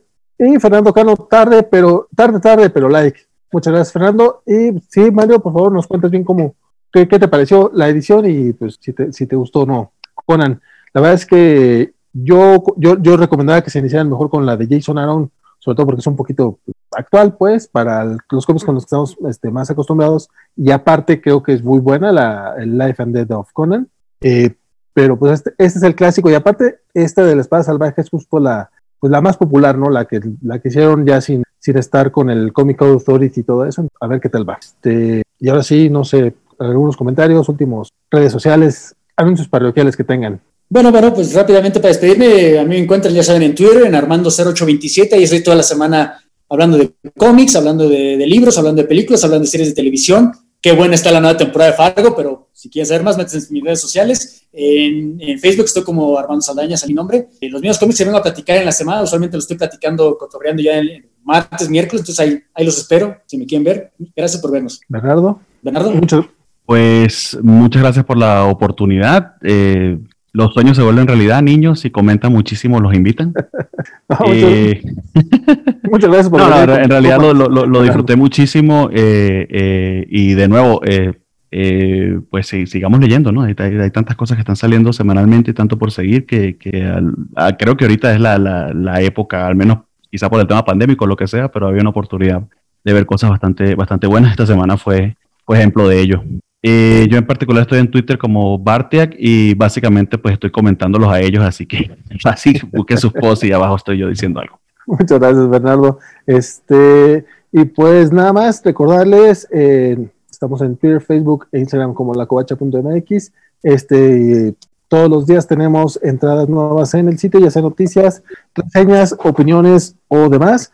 Este, también, si no, si no lo menciono, luego me regañan, este, el, enano César Castañón está armando unos podcasts eh, semanales, se llaman Reseñas Enanas, pueden encontrarlos también en el sitio, están en Spotify, en Google Podcast y en varias otras plataformas que eh, necesitamos que nos diga cómo subirlas para poder ya también subir estos programas en formato podcast y que lleguen a más personas. Eh, sus reseñas enanas están ahorita tratando sobre temas de Halloween, entonces pues ahí echen el, ojillo.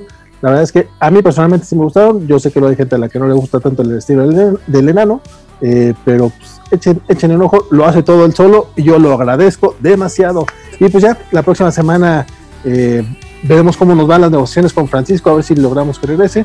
Este, no por no, no, por no agradecerle a, al buen Bernardo que ya está con nosotros ahora. Y nos vemos este, con los de la semana el próximo viernes. Luego. Bye.